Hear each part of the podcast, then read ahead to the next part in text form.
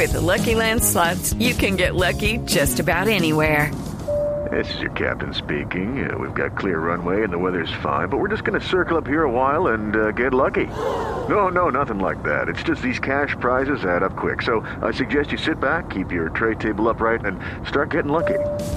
Play for free at LuckyLandSlots.com. Are you feeling lucky? No purchase necessary. Void where prohibited by law. 18 plus terms and conditions apply. See website for details. El último dispositivo móvil, la más reciente aplicación, gadget, programas, sistemas, desarrollo, lenguaje, términos, redes, conexiones y todo lo que se debe conocer sobre la tecnología. Aquí comienza La Nube, la nube. con Gabriel de las Casas, Diego Carvajal, Hernando Paniagua y Juanita Kremer. La Nube, tecnología e innovación en el lenguaje que todos entienden. 8 un minuto, Millonarios pierde 1-0 con el Porto a esta hora en el estadio Nemesio Camacho, el Campín, señores. Bienvenidos, soy Gabriel de las Casas y esto es La Nube en Blue Radio.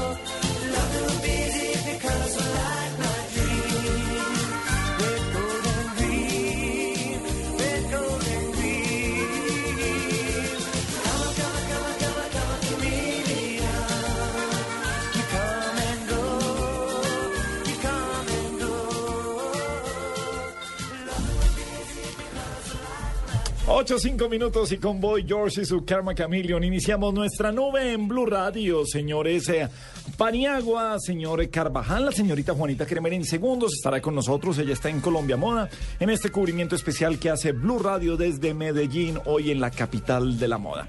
Eh, ¿Qué hubo, Diego, qué ha habido? Bien, señor, ¿cómo le va? Oiga, bien. hay una nueva ginebra. Eh, no, no, no, ¿No? no, sé, hace rato no, no tomo, no, no, no Que, tengo ni- que había Bulldog, que había Sí. Blue Ribbon. Sí.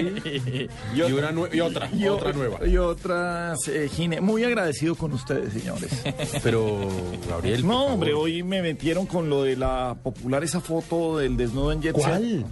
Ay, ¿cuál, hombre? Ah, la que si uno busca en Google Gabriel de las Casas, ustedes se meten a Google y ponen Gabriel de las Casas, la primera que sale, ¿a esa se refiere usted? Sí, a esa me refiero, señores. Hoy fue hoy cinco libretos en Voz Populi tenían que ver con la fotografía Oiga, ¿y ¿dónde fue que salió esa fotografía? En la revista Jet Set. ¿Sabe que me tranquiliza que no haya salido en Noticias Caracol? Porque como en Noticias Caracol es desde todos los ángulos. ¿Usted se imagina eso? Qué angustia, más cama. No, mejor. Señores, pero eso fue hace mucho rato, hace siete, no, no sé, hace cuántos años. Pues Ya ni- los cinco libretos de Vox Populi de hoy muestran que está vigente. Claro, claro, es Eh. atemporal, es una foto atemporal. Bueno, Carlos Duque. la de Galán, ¿cuántos años lleva, cierto? Sí, sí. Exacto, la de Galán es noticia hoy. Sí, sí, sí, eso sigue siendo noticia. 8, 7 minutos, bienvenidos a Voz Populi. ¿Cuáles han sido las tendencias? Ah, Es que a Voz Populi, no, es que claro, eh, a, a la nube, señor. Sí, y madrugamos Oiga, hartísimo. perdóneme, pero ¿vio lo que tuiteó ahorita el señor Murcia hace como media hora? Sí. Claro que sí, tendencia. tendencia número uno, yo pagaría por... Pero ya no está. Eh, hay, una, hay una cosa curiosa, aparece y desaparecen los computadores y se mantienen los teléfonos móviles. ¿Por qué? No, me pregunte, ¿A pie de por Twitter? él. No, aquí la tengo yo, el yo pagaría por y me sale como de número 5. Pero durante buena parte del día estuvo de segunda. Sí.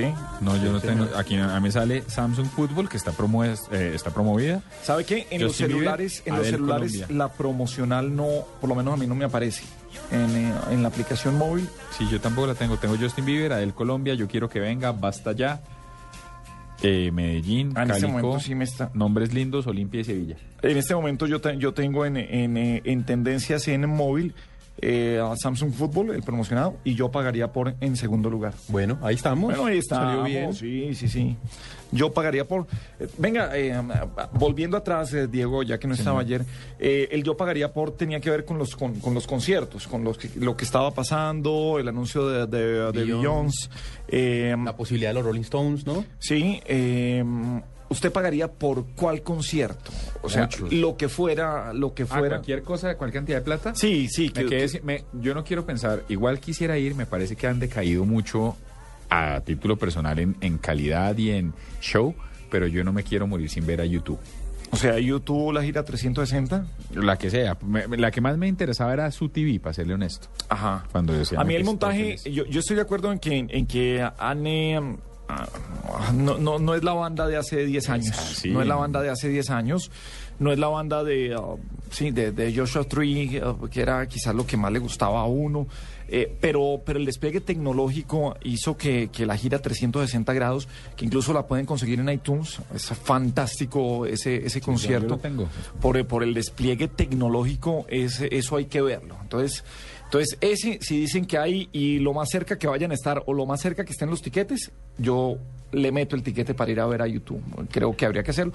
Y pusimos un ejemplo muy parecido, eh, que lo hemos tocado varias veces. This is it, después de que uno vio la película, dice, cuando vuelvan a estar, a, estar un artista como esos o esté funcionando algo así, uno tiene, así sea en Londres, porque son cosas que no se vuelven a ver Estoy nunca de más. acuerdo, estoy de acuerdo. Pero yo le diría, mire, YouTube, me falta ver a cualquiera de los de hip hop grandes. Me fa- yo pagaría por ver a Jay-Z, por ver a Kanye West, pagaría por ver a Run DMC, pagaría por ver, incluso los que vienen acá. Yo, yo ahorita va a ir a, ¿usted pagaría por ver a DXX? Yo creo que sí. Sí. Vienen, vienen para el Soma, hay que ir a verlos. Hay que ir a verlos, de acuerdo. Están diciendo que Adele viene en el 2014. De pronto un escenario más chiquito, pero iría a verla. Mucho, es muy poquito por lo que yo no pagaría. Sa- ¿Sabe un amigo nuestro quien dijo, sinceramente, se destapó, se arrodilló con la mano en el corazón y dijo, yo pagaría por ver a Chente Fernández? Ah, sí, pero, Sí, pero ya. es que vende a Martín. Claro. Siempre y, lo, y lo vi, y lo, ¿Usted y lo vi cuál una fue el vez. último concierto al que fue Paniagua? ¿No le estoy tomando el pelo? ¿Cuál? Juan Gabriel. Conciertazo, le quiero decir. Ay. Conciertazo. Fui con ropa, ¿no? Por si acaso. Pero conciertazo. ¿Y, qué? ¿Y, pa- y- y quién era su patrocinador de la mesa de 10 personas con 17 botellas de whisky, dos de champaña y niñas eh, voluptuosas a los alrededores? Ay. Así fue. Así fue. Así fue, Así fui. Muy bien, y así fui también a ver al Chente. No, ah, no, no, don Paniagua, perdóneme, patrón, patrón. Tal cual, don sí, Paniagua. Uno no sabe con quién se está metiendo, uno no sabe quién tiene sentado al lado. Esto, esto puede ser peligroso, señores. Bien, 8, 11 minutos, eh, hablemos de tendencias, Paniagua. ¿Qué es lo más importante el día de hoy, sabiendo que, y muy agradecidos con los oyentes y con la gente que impulsa las tendencias de la nube de Blue Radio, el Yo Pagaría por sigue apareciendo en primero o segundo lugar. Bueno, mire, empecemos con las deportivas, eh, porque hoy ha sido un, un día lleno de, de deportes. Eh, lo que pasó más temprano fueron los partidos amistosos entre Barcelona y Bayern Múnich. 2-0 ganó el Bayern, como todo el mundo lo, reseñó, pues una victoria buena de- del equipo de Guardiola. También eh, jugaron Real Madrid y el Lyon. 2-2 quedó ese partido y muchas críticas para el Real Madrid. Eh, fue tendencia también durante, mm, eh, o, es tendencia hasta ahora, perdón, Millonarios por el amistoso que está jugando a esta hora frente al Porto, pierde 1 por 0. Y es tendencia Ronaldinho por el partido de la final de la Copa Libertadores que juegan Atlético de Mineiro y Olimpia. En otros temas, ¿Usted esperaba que el Olimpia le metiera la mano al, al Atlético Mineiro en Paraguay? es un estadio muy difícil, Diego. No sé si usted se acuerda, pero uno de los grandes cocos de Colombia cuando jugábamos las eliminatorias era el Defensores del Chaco. Es un estadio bien complicado, con la gente a- alentando a reventar. Es, es, es- no es fácil, no es fácil, no es fácil el Olimpia local porque es que su afición es, es fuerte. Eh, no, a mí no me sorprendió. Lo que yo sí habría esperado es que Ronaldinho se luciera en la final porque pues eh, juega este partido y se devuelve para Europa. ¿En serio? ¿A dónde va? Mm, eh, no, no recuerdo ahora, pero sí, pero sí es su última temporada ahí en, en Brasil. Se devuelve, yo creo que ya a ganar un poquito más de plata y ya cerrar su carrera. Sí, sí, sí, ya, eso ya no tiene Tendencia problema. importante también con relacionada con el fútbol, pero no por un hecho deportivo del Sevilla, por, por el famoso robo a los eh, a las habitaciones de los jugadores del Sevilla que ayer jugaban partido contra el Atlético Nacional. Sabe que hoy, hoy, hoy comenté en Voz Populi y, y lo vuelvo a hacer aquí, que, que en, en la mañana lo que oímos de, de las declaraciones del gerente. Se me hicieron eh, muy malintencionadas, primero que todo, porque eh, empieza a negar el, el gerente del hotel donde se estaban quedando la responsabilidad que tiene el hotel y su seguridad. Lo primero que dijo fue, se me hace muy raro porque las tarjetas eh, que están son de los mismos jugadores y las tarjetas eh, maestras que le dimos como a los organizadores del equipo, a Sí. toda la parte de logística del equipo, como echándole la culpa al mismo equipo, que fue porque perdieron las tarjetas en el hotel. Después ya se estaba metiendo un poco como con, no, pues ah, tenemos que revisar la gente del hotel, los trabajadores. Pero esa no puede ser la primera que- respuesta, tiene usted razón. Pero es que cuando uno se da cuenta que además, eh, bueno, viene, el- viene el otro puyazo, cuando son extranjeros, entonces la justicia funciona rapidísimo y en menos de un día cogen a un tipo en la frontera con Venezuela. O sea, muy lejos Sí, del sitio de- que fue él. eh, y sabiendo que es él cuando, cuando llega al control de, de, de- de migración eh, de salida de Colombia, pitan las alarmas y dicen, esta, esta es la persona porque lo tenían identificado. Entonces creo que el, el gerente del San Fernando Plaza en Medellín no puede sacar, no, eh, o sea, más fácil decir, vamos a investigar antes de dar una declaración y después sí, como en este momento, tener que aceptar que fue una falla de seguridad del hotel, de nadie más, del San Fernando Plaza. Sí, además porque es que uno, cuando uno se va a un hotel, uno casi siempre como que se relaja un poco porque pues, uno deja sus cosas ahí, porque entra la gente a limpiar y uno en los hoteles, pues hombre, el pasaporte y digamos una plata la mete en la caja fuerte, pero uno confía mucho en el servicio de hotelería y eso es súper importante. ¿Sabe qué pasa hoy con los dispositivos? Que como uno los tiene que dejar cargando, entonces usted usted llega al hotel y si va a salir, dejó cargando 11, si va a bajar un poquito. No, el iPad, El o iPad y si acaso el celular o computadores, el- el- los empieza a dejar ahí, ya no... Y además, uno lo ve como que pues, esto ya... Y en algunos hoteles le preguntan eh, en, la, en la recepción a uno de entrada. Eh, ¿Registra qué tiene? No, sí, sí, un- hay dos iPads y nada. ya. Ni, si- Oh. ni siquiera hay que mostrarlo ni nada, sino le preguntan como de, por cortesía y por tener control de qué tiene. ¿O qué tal cuando usted hace compras? Usted coge lo que compra y lo va dejando ahí, usted se va a poner a guardar eso en cajas fuertes. o en- un- uno, uno usualmente confía mucho en la seguridad de los de los hoteles. Sí, entonces lo que no puede pasar es que, que- que tengamos que digan, primero, o sea, para agrandar el, el chasco internacional, es decirle, no, es que son los jugadores con la misma tarjeta. Por ahí no es, señores del San Fernando Plaza. Pero bueno, ya saltemos de esto, ya pasó, ya no vuelva a repetir, pero fue una falla de seguridad en el hotel y que además pone de manifiesto algo que pasa en todos los hoteles y yo no entiendo por qué si a los equipos de fútbol los viven robando en los hoteles, veníamos también, España también Sí. eh, eh, fue robada en Copa Confederaciones en Brasil, o sea, pasan las mismas, eh, en las mejores familias pasa. eso no es solo acá. Hombre, ¿por qué el piso de los jugadores de fútbol no tiene una vigilancia especial? Si saben que, que esto puede pasar. Pero bueno. Bueno, y aparte pues, de estos temas deportivos, tres noticias ajenas al fútbol bien importantes.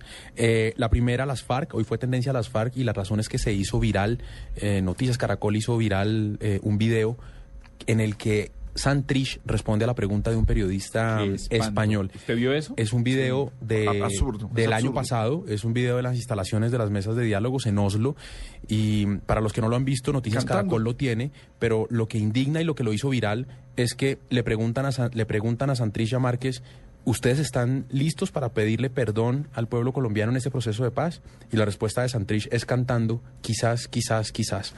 Una respuesta absolutamente dolorosa para un país que tiene sus esperanzas puestas en este proceso de paz y que sueña con la paz Sí, es eh, a través de los diálogos. Es una burla y hoy se hizo viral. Eh, también es tendencia a España por el accidente ferroviario que ocurrió en Santiago de Compostela. Las cifras ya hablan de más de 50 muertos. Es un 60 fue la última cifra que ah, dimos reporte aquí en Blue Radio. Bueno, pues imagínense, es un accidente muy fuerte y, y bueno, muchas personas solidarizándose. Vi trinos de Falcao, hombre, por ejemplo. Muy crudas las, las imágenes porque siendo un accidente ferroviario parece un accidente de aviación. Los cuerpos eh, varios Uf, metros terrible. a la redonda de, de lo que quedó de los trenes. Y la última, Snowden y Moscú, porque pues hoy empezó a correr, eh, empezaron a salir versiones según las cuales ya Snowden estaba recibiendo el permiso para poder salir del aeropuerto de Moscú. Lo primero que hizo Estados Unidos fue llamar a, con- a llamar y decir, bueno, ¿cómo así? ¿Cómo así que me van a dejar salir al muchacho? Espera un momentico, me explican. Ya Moscú dijo que no, que no, que no va a salir.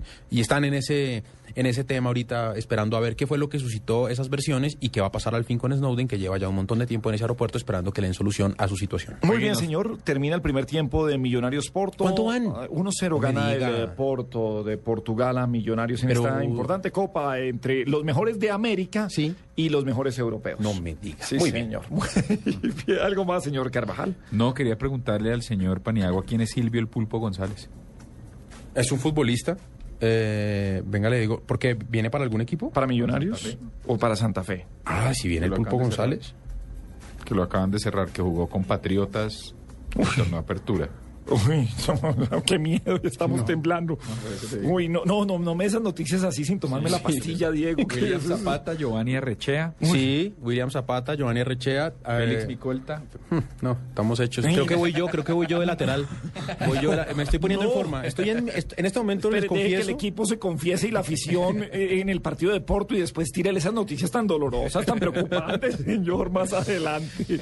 Muy bien. Qué belleza. 8, 18 minutos es la nube en Blue Radio y llega nuestra aclamada sección, la sección que más gusta en los hogares colombianos. 10 personajes. ¿Sus fotos? Ah. Gabriel al desnudo será de esta noche. Confesiones al desnudo con Gabriel. En la nube de Blue Radio, 10 personajes dicen. Una pregunta curiosa para hoy. No sé, ¿hasta hace cuánto ustedes tenían, eh, ah, ¿cómo, es, ¿cómo es que se llaman? Los estabilizadores de voltaje en la casa. ¿O todavía tienen un estabilizador de voltaje? De eh, ¿Estabilizador? ¿De que mm, de lucecita Pues es que o cortapicos como No, se llaman ahora, exacto, que es la regleta eh, cortapicos? Tengo el multitoma, pero todas mis multitomas viene con Con- estabilizador. Con, eh, con Pero cor- mire, cortapicos. Tengo dos en el, tengo cuatro en el cuarto y tres en la sala y uno en el estudio. Ojo con los cables que la gente tropieza. Sí. Entonces, eh, entonces los cortapicos, eh, juego limpio, por favor, señores. Decía mi amigo, un abrazo al a Colorado Henao, que siempre nos escucha también. Bueno, ese era socio de Paniagua, ¿sabía? ¿Ah, sí? ¿Con el puesto de perros calientes? No, no, no, no, no, la, la esposa. Ah, la ah. Tra- Trabajamos juntos haciendo comunicaciones en algún momento. Muy bien, señores. Bueno, eh, estabil- usted estabilizador tiene todavía, pero ese que, que hasta, son- Regleta, no hasta tengo- sonaba, ¿no? Tengo Mm. regleta, eh, también como las que dice Diego, y los estabilizadores que estaban por allá arrumados en la casa de mi papá, me los llevé para la finca porque allá sí se va la luz con alguna frecuencia y pues para cuidar los televisores. Hoy los electrodomésticos en su mayoría ya vienen con, eh, ya usted los puede conectar a 110, a 220, a, a lo que quiera, y ya vienen. Y ya no, Sí, no ya no, no tienen. Pero es que antes yo me acuerdo que cuando se iba la luz, lo primero que decía mi papá era, desconecten todo, porque la luz llega, Sí, llega, llega muy duro fuerte y sí. se daña todo. Sí, bueno, pues le preguntamos a la gente a ver si todavía se acuerdan de ello. ¿Los usan? Pues, ¿qué pasa? Diez personajes dicen. Álvaro Lemón, No, hermano, mi casa todo es chévere, no hay ningún voltaje de nada. Ya ni mi mujer tiene voltaje porque con 50 años ya ni se le sube el voltaje ni se le baja. Ahí está quietecita. Elizabeth Loaiza, Mm, no, en mi casa no hay estabilizadores de voltaje y una vez se me quemó un computador hace, hace algunos años y perdí mucha información. César Escolar, Los aparatos nuevos están con autovoltaje. Laura Ramos, No, Cristina Lili, creo que tengo uno, ni siquiera sé si es eso. Janet Wallman, Sí, pero no lo uso. Piro Berta, Ay, en realidad no. ¿Y por qué? Porque no sé qué es un estabilizador de voltaje. Mario Spitia, En su casa hay estabilizadores de voltaje para sus electrodomésticos. ¿Por qué no? Yo no tengo ese, esa vaina. Mabel Lara, Creo que sí, no tengo ni idea.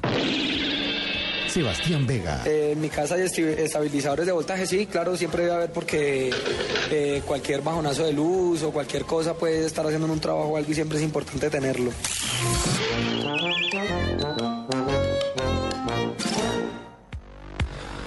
Ocho veintidós minutos en la nube en Blue Radio. Bueno, pues eh, estamos en comunicación con Magda Suárez, ingeniera eléctrica de Giselle, eh, eh, SAS, de Giselle.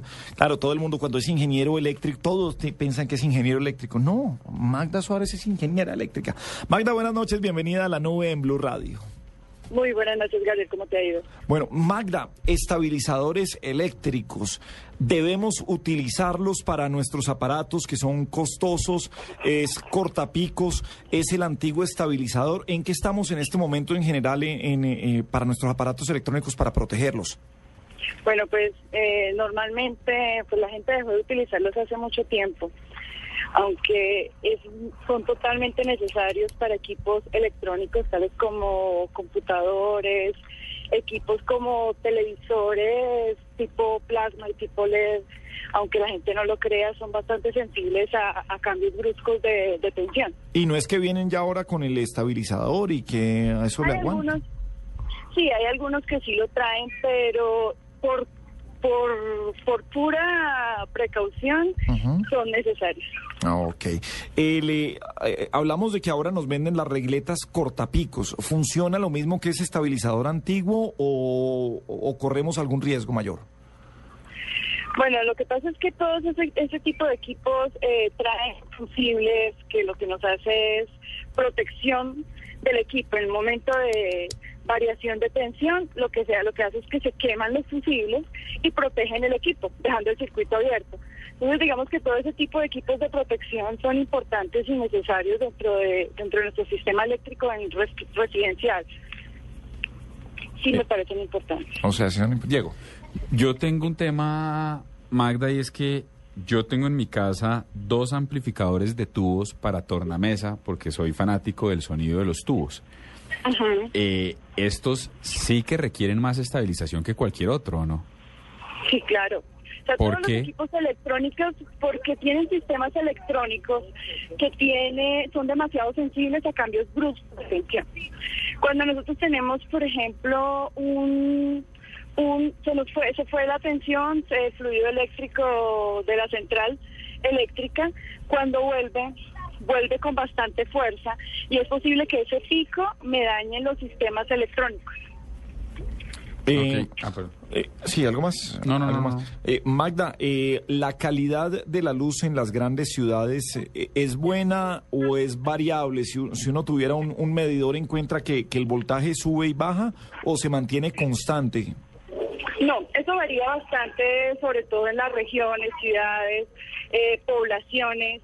Las poblaciones como municipios eh, y pueblos como tal, no es tan buena la atención. Ajá. Varía bastante eh, y puede ser, o sea, mis equipos se pueden dañar por, por un pico de tensión alto o por bajo también. Ah, bueno, están, están por los dos. Entonces, pues digamos que en las grandes ciudades eh, se ha regulado bastante, por, ya porque se le controla al operador de red. Ajá. Pero en las poblaciones intermedias o municipios no es tan buena el, el sistema eléctrico. Bien, bueno, ¿alguna, ¿algo más, Paniagua? ¿Usted qué lleva para la finca? No, yo, yo solamente que- quería pues eh, asegurarme de que los está utilizando uno bien y si, y si el tema de apagarlos cada vez que uno apaga el, el, el- el- el- el dispositivo electrónico, eh, y- y uno debe apagar también el, el- ese cortapicos como tal, o eso hace que las, o eso hace que la corriente pase derecho. No, yo sí, cuando yo lo apago, abro el circuito. Entonces, sí, no, no hay ningún problema en apagarlos. O sea, no, no tiene ningún problema. Pero en general, eh, en general, entonces es usar esas regletas cortapicos como esa primera medida de seguridad. Ya para otros aparatos y algo, como usted dice, amplificadores de tubos y, y cosas que le dan a los viejos por guardar eh, y por tener, eh, por calidad, señor, eh, Claro. por calidad, pues por supuesto sí darle una a- algo adicional. Eh, ¿Qué, qué pueden buscar de protección Esa adicional? debe ser mi pregunta, gracias. O sea, ¿qué es lo que, Cuando- qué es lo que se necesita hoy y qué, qué venden para esto? Cuando, cuando yo tengo un equipo demasiado sensible, por lo general la gente lo que utiliza son sistemas de UPS, que son sistemas de acumulación de energía, que me proporcionan a la salida una energía estable, o sea, una energía constante. No voy a tener picos y siempre la UPS va a tener la protección interna igual. También tienen un fusible y un sistema de interrupción en tal caso de que ellos detecten un, un pico alto o un pico bajo. ¿Y, cuáles, ¿Y cuáles los más vulnerables, los aparatos más vulnerables a esto? ¿Computadores? Los, los equipos más vulnerables sí son los computadores. ¿Por encima de los amplificadores de tubo? Es que estos, estos que son más viejos, los amplificadores de tubo, sobre todo los antiguos, los del 60 y esto, requieren, consumen muchísima energía, tienen que calentarse mucho y si en el proceso de calentamiento entra un pico de luz, ahí tenemos un problema, ¿o no? Sí, no, en general, en general, hasta los por- equipos portátiles Ajá. son bastante sensibles también. Bueno, pues hay que echar la advertencia, ¿sí? No abandonemos los cortapicos como primera medida y buscar otro tipo de reguladores de del voltaje. En Magda Suárez, que es ingeniera eléctrica de Giselle. Magda, gracias por estar esta noche en la nube. Con mucho gusto. 827, vamos con música en la nube en Blue Radio. Esta canción es de esas típicas cuando uno se da cuenta cuando el dueño del grupo es el baterista. Night Ranger y uh, Sister Christian.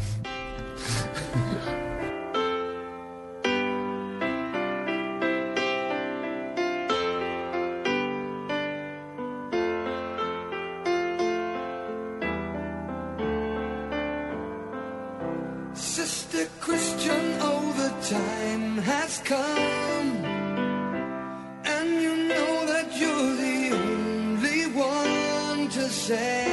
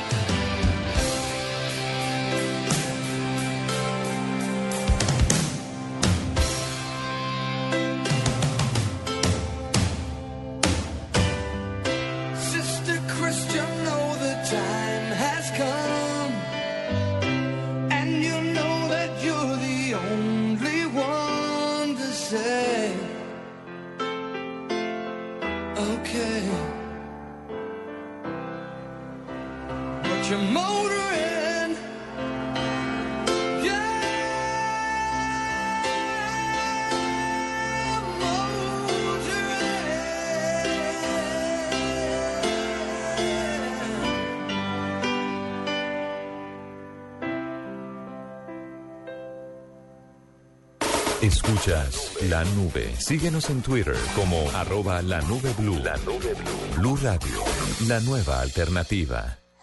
Noticias contra reloj en Blue Radio. 8 de la noche, 32 minutos. Las autoridades españolas confirmaron la muerte de 60 personas por cuenta del descarrilamiento del tren en Santiago de Compostela, en Galicia. La cifra de heridos podría superar los 130. El Papa Francisco desde Río de Janeiro hizo un llamado a orar por las víctimas de este accidente y a vivir este trágico momento en la fe. El decano de la Facultad de Derecho de la Universidad Javeriana en la sede de Cali, Ricardo Zuluaga, fue capturado por las autoridades por su supuesta responsabilidad en la violencia, en violencia intrafamiliar. Al parecer, la última golpiza que le habría propinado a su esposa fue el 30 de marzo y le causó una incapacidad de 12 días. En las últimas horas fue asesinada la profesora María Ali Alzate, de 53 años, sin que se conozcan mayores detalles del hecho. Esto sucedió en el corregimiento de San Antonio de Prado y la mujer trabajaba en el Buen Comienzo, que es un hogar para la formación de la primera infancia. La ex senadora Piedad Córdoba y algunos voceros de campesinos del Catatumbo están buscando que el expresidente Ernesto Samper sirva de mediador con el gobierno para llegar a una solución que permita levantar la parálisis. Las comunidades LGTBI le ganaron un nuevo round a la Procuraduría luego de que la Corte Constitucional negara la demanda del Ministerio Público que buscaba tumbar la sentencia que ordenó las uniones de parejas del mismo sexo. 8 de la noche, 34 minutos. Continúen con la nube. Cosas que pasan en Blue Radio. Carlos Rivera, que es uno de los novios. No sabemos exactamente cuál va a ser la decisión última de la juez, pero vamos a casar. Si ustedes llegan hoy ante la juez y la juez no utiliza la palabra matrimonio. No, no nos casamos. La doctora Ilva Miriam Hoyos es la procuradora delegada para asuntos de infancia y familia. Sí, haremos presencia y frente a la decisión de la juez también actuaremos jurídicamente. Al Hotel San Fernando Plaza, con el gerente del hotel se encuentra Byron García de Blue Radio. Es una persona que ingresa con llave que había sido dada a la delegación. Las habitaciones afectadas son de jugadores del Sevilla. Manuel Vizcaíno, subdirector general del Sevilla, desde Medellín, a propósito del lamentable robo. Lo cierto y verdad, y es una pena, pues, de gentuza de este tipo de empañe en nombre de vuestro país y de vuestra ciudad, y que es una pena que el hotel no haya estado a la altura de la categoría que se supone que tiene. Doctor Carlos Eduardo Valdés, director de Medicina Legal. Podemos certificar que en dos de los casos, los proyectiles que impactaron en el cráneo se hicieron por disparos a menos de un metro con veinte. General Carlos Rubiano es comandante de la Fuerza Tarea Quirón. Capturaron a 11 guerrilleros en el mismo sitio de los hechos. Nuestros hombres le respetaron la vida. Eso es una muestra del comportamiento del ejército. En Blue Radio pasan cosas. Blue Radio, la nueva alternativa. Bueno, Mateo, te voy a vestir. A ver, levanta las manos. Mateo, levanta las manos y vamos al parque. Lo que A te ver. gusta, ¿por qué no lo haces más seguido? Como comer carne de cerdo. Inclúyela más en tus comidas. Tiene miles de preparaciones. Es deliciosa, económica y nutritiva. Lo que te gusta, hazlo más veces por semana. Come más carne de cerdo. Fondo Nacional de la Porcicultura. Esta es Blue Radio, la nueva alternativa. Escúchanos ya con Presta Ya del Banco Popular, el crédito de libre inversión que le presta fácilmente para lo que quiera. Permiso. Jefe, buenas tardes. Vengo a hablar con usted de mi situación laboral y quiero recomendarle que si no quiere perderme tiene que subirme el sueldo, porque le advierto, hay tres compañías que andan detrás de mí. ¿Ah, sí? ¿Y puede decirme cuáles? La del teléfono, la del agua y la de la luz. Si necesita plata ya, pida Presta Ya del Banco Popular. El crédito de libre inversión que le presta para viajar, estudiar, remodelar o para lo que quiera. Banco Popular, este es su banco. Somos Grupo Aval, vigilado superfinanciera de Colombia. Esta es La Nube, solo por Blue Radio, la nueva alternativa. 8.37 minutos. El hashtag para esta noche, ¿cuál es, señores? Numeral me indigna y tiene que ver con un descubrimiento o con, una, con un ejercicio, no, no sé si un descubrimiento, un redescubrimiento. A mí, por lo menos, me pareció muy molesto y lo hace, está en noticiascaracol.com y lo encontró esta mañana, me lo mostró a mí Hernando Paniagua y es de un periodista en ese momento trabajando para la televisión española, ¿puede ser? Que está en un acto de camaradería con Iván Márquez, que no tengo nada en contra de las tendencias políticas de nadie, pero lo curioso es que se acerca un periodista y les pregunta, otro periodista y les pregun- le pregunta, Iván, ¿usted está listo para ofrecerle disculpas al pueblo colombiano en este proceso de paz? Y se voltea y le dice, a ver, ¿tú qué opinas, Gabriel? ¿O ¿Cómo se llama? Santrich? le dice a Santrich. ¿Tú qué opinas? ¿Tú qué opinas? Y Santrich empieza a cansar, quizás, quizás, quizás. Sonriendo. Sonriendo, muerto de la risa, como si estuviera en un karaoke. Señor, esto No, y es como un estuvieran- país. Y como, Como si estuvieran la pre- además hablando de cualquier otro tema. Es que estamos Como si hablando la de una guerra. no era de, de Sí, matanzas. no, no, no, no, Sí, sí, o sea, como estamos si en una era- guerra de años acá para que las respuestas sean esas, para No que se puede sea vago. Esto es una cosa indignante. Mm, fue un, muy bien, además muy bien manejado por Noticias Caracol, que hizo claridad en que esto es, un, esto es una entrevista vieja, eh, porque fue cuando se instalaron las mesas de diálogo en Oslo, pero que aquí en Colombia no la habíamos visto, no habíamos visto ese pedazo. Y lo que pasa es que cobra relevancia porque hoy estamos en la memoria histórica eh, dentro de este proceso y cuando empezamos a hablar de todos los muertos que hemos tenido, de todas las vidas que se han entregado y que se han perdido en este proceso, pues uno, uno, uno espera un poquito más de compromiso para acabar con esto. Bueno, numeral me indigna es nuestro hashtag para el día de hoy, para esta noche en eh, la nube en Blue Radio. Y nos vamos para Medellín. Estamos con Juanita Kremer en Colombia Moda. Juanita, muy buenas noches. Hablamos de tecnología y de moda en la nube. Gabriel, lo quiero saludar con un invitado importante hasta ahora porque es, estos, estos profesionales son indispensables en la vida de cualquier persona, en cualquier evento importante que tiene una familia o que tenga una empresa o que tenga una alguien, alguien normal. Pero en un evento de moda son aún más importantes porque a través de ellos podemos darnos cuenta de todo lo que está pasando y estoy hablando de los fotógrafos. Por eso tenemos a Diego Lurduy que está con nosotros, él es fotógrafo profesional y nos va a contar un poco sobre la tecnología que se debe manejar en este tipo de eventos, la tecnología en las cámaras y lo que se puede captar con estas. Diego, bienvenido a la nube. Hola Juanita, muchas gracias por la invitación, rico estar acá. Eh, ¿Qué te cuento yo? Eh, básicamente cuando estamos acá trabajando en un evento tan grande y tan hermoso como este, eh, lo que es necesario es mantener una buena cantidad o unos, unos buenos lentes, me hago entender, una cantidad muy alta no, son buenos lentes. ¿Qué quiero decir con buenos lentes? Tener objetivos, tener objetivos que sean de un rango alto para poder captar desde lejos a las personas, a veces no quieren ser molestadas o también para cuando estamos en pasarela, o, y también tener pues angulares, que son unos lentes de 50 milímetros, que son para de 50, de 25 hasta 70, para poder captar pues el ambiente ya de, de sociales, las personas en unos planos medios, todo este cuento. ¿Cómo es la tecnología en los lentes hoy comparada con la de hace unos 30 años? ¿Cuál es la diferencia en cuanto a lentes, por ejemplo? Mira que eso, eso realmente, la tecnología ha cambiado un montón, pero los cristales siguen siendo cristales, o sea, cambia un montón, hay muchas... eh, eh, beneficios que tienen los lentes de ahora, aparte de los estabilizadores de imagen, que es una cuestión que es una bendición para nosotros, porque evidentemente podemos capturar en, en velocidades mucho más lentas, pero lo importante de este tema es que a medida que ha crecido la tecnología, tenemos la posibilidad de eh, tomar fotografías en condiciones mucho más extremas. Es decir, si voy caminando, si voy corriendo, si la persona está también en mucho movimiento, pues puedo Tipo captarlo. paparazzi. Tipo paparazzi, exactamente. Y para eso tenemos esos lentotes grandes, largotes que, Que ustedes yo ven. siempre digo, ¿cómo no les quedan borrosas y van corriendo? Exactamente, para eso tenemos los estabilizadores de imagen y entonces hay varios estabilizadores de imagen y hay varias marcas en ese caso. Ya saben ustedes, Canon o Nikon, esa es la condición. Bueno, en el tema de las pasarelas, cuando estas luces se están moviendo, porque la calidad de luces y sobre todo para en el, en el puesto de los fotógrafos no es la mejor. ¿Cómo hacen o cuál es la tecnología que las cámaras utilizan para captar bien la imagen de las modelos? Pues mira, mira que es un tema bien distinto porque nosotros sí realmente en las pasarelas tenemos una, tenemos una buena ubicación.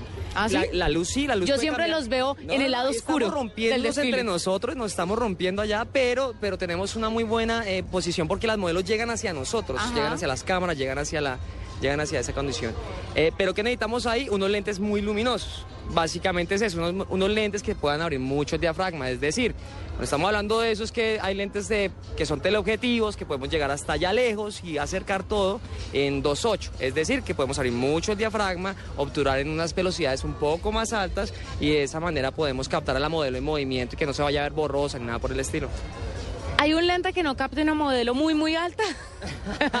¿Cómo, ¿Cómo hace cuando la vieja es un caballo grande? Cuando es un caballo grande, nada. Ah, ¿desde o sea, abajo? Desde abajo, sí, no, igual tenemos angulares y de todo, pero obviamente uno se tiene que posicionar bien para captarla a ella. Y si tengo que decirle, hazte un poquito más lejos, si la tengo yo, ¿no? Si la tengo en pasarela, sí me toca cuando esté saliendo. Pero si la tengo yo, la hago, hazte más lejitos o yo hago más lejitos, no hay ningún lío. Diego, ¿será posible que a la vuelta de unos años eh, este tipo de eventos se cubran con cámaras en móviles, en celulares, en dispositivos móviles? En este momento, sobre todo Nokia está haciendo unos avances impresionantes en lo que es el megapíxel de un móvil.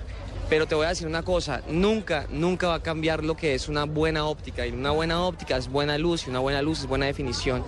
Entonces yo creo que en ese sentido no creo que vamos a cubrir esto con móvil. Yo creo que lo que vamos a hacer es que más personas van a adquirir estos equipos y eso va a ser una mamera.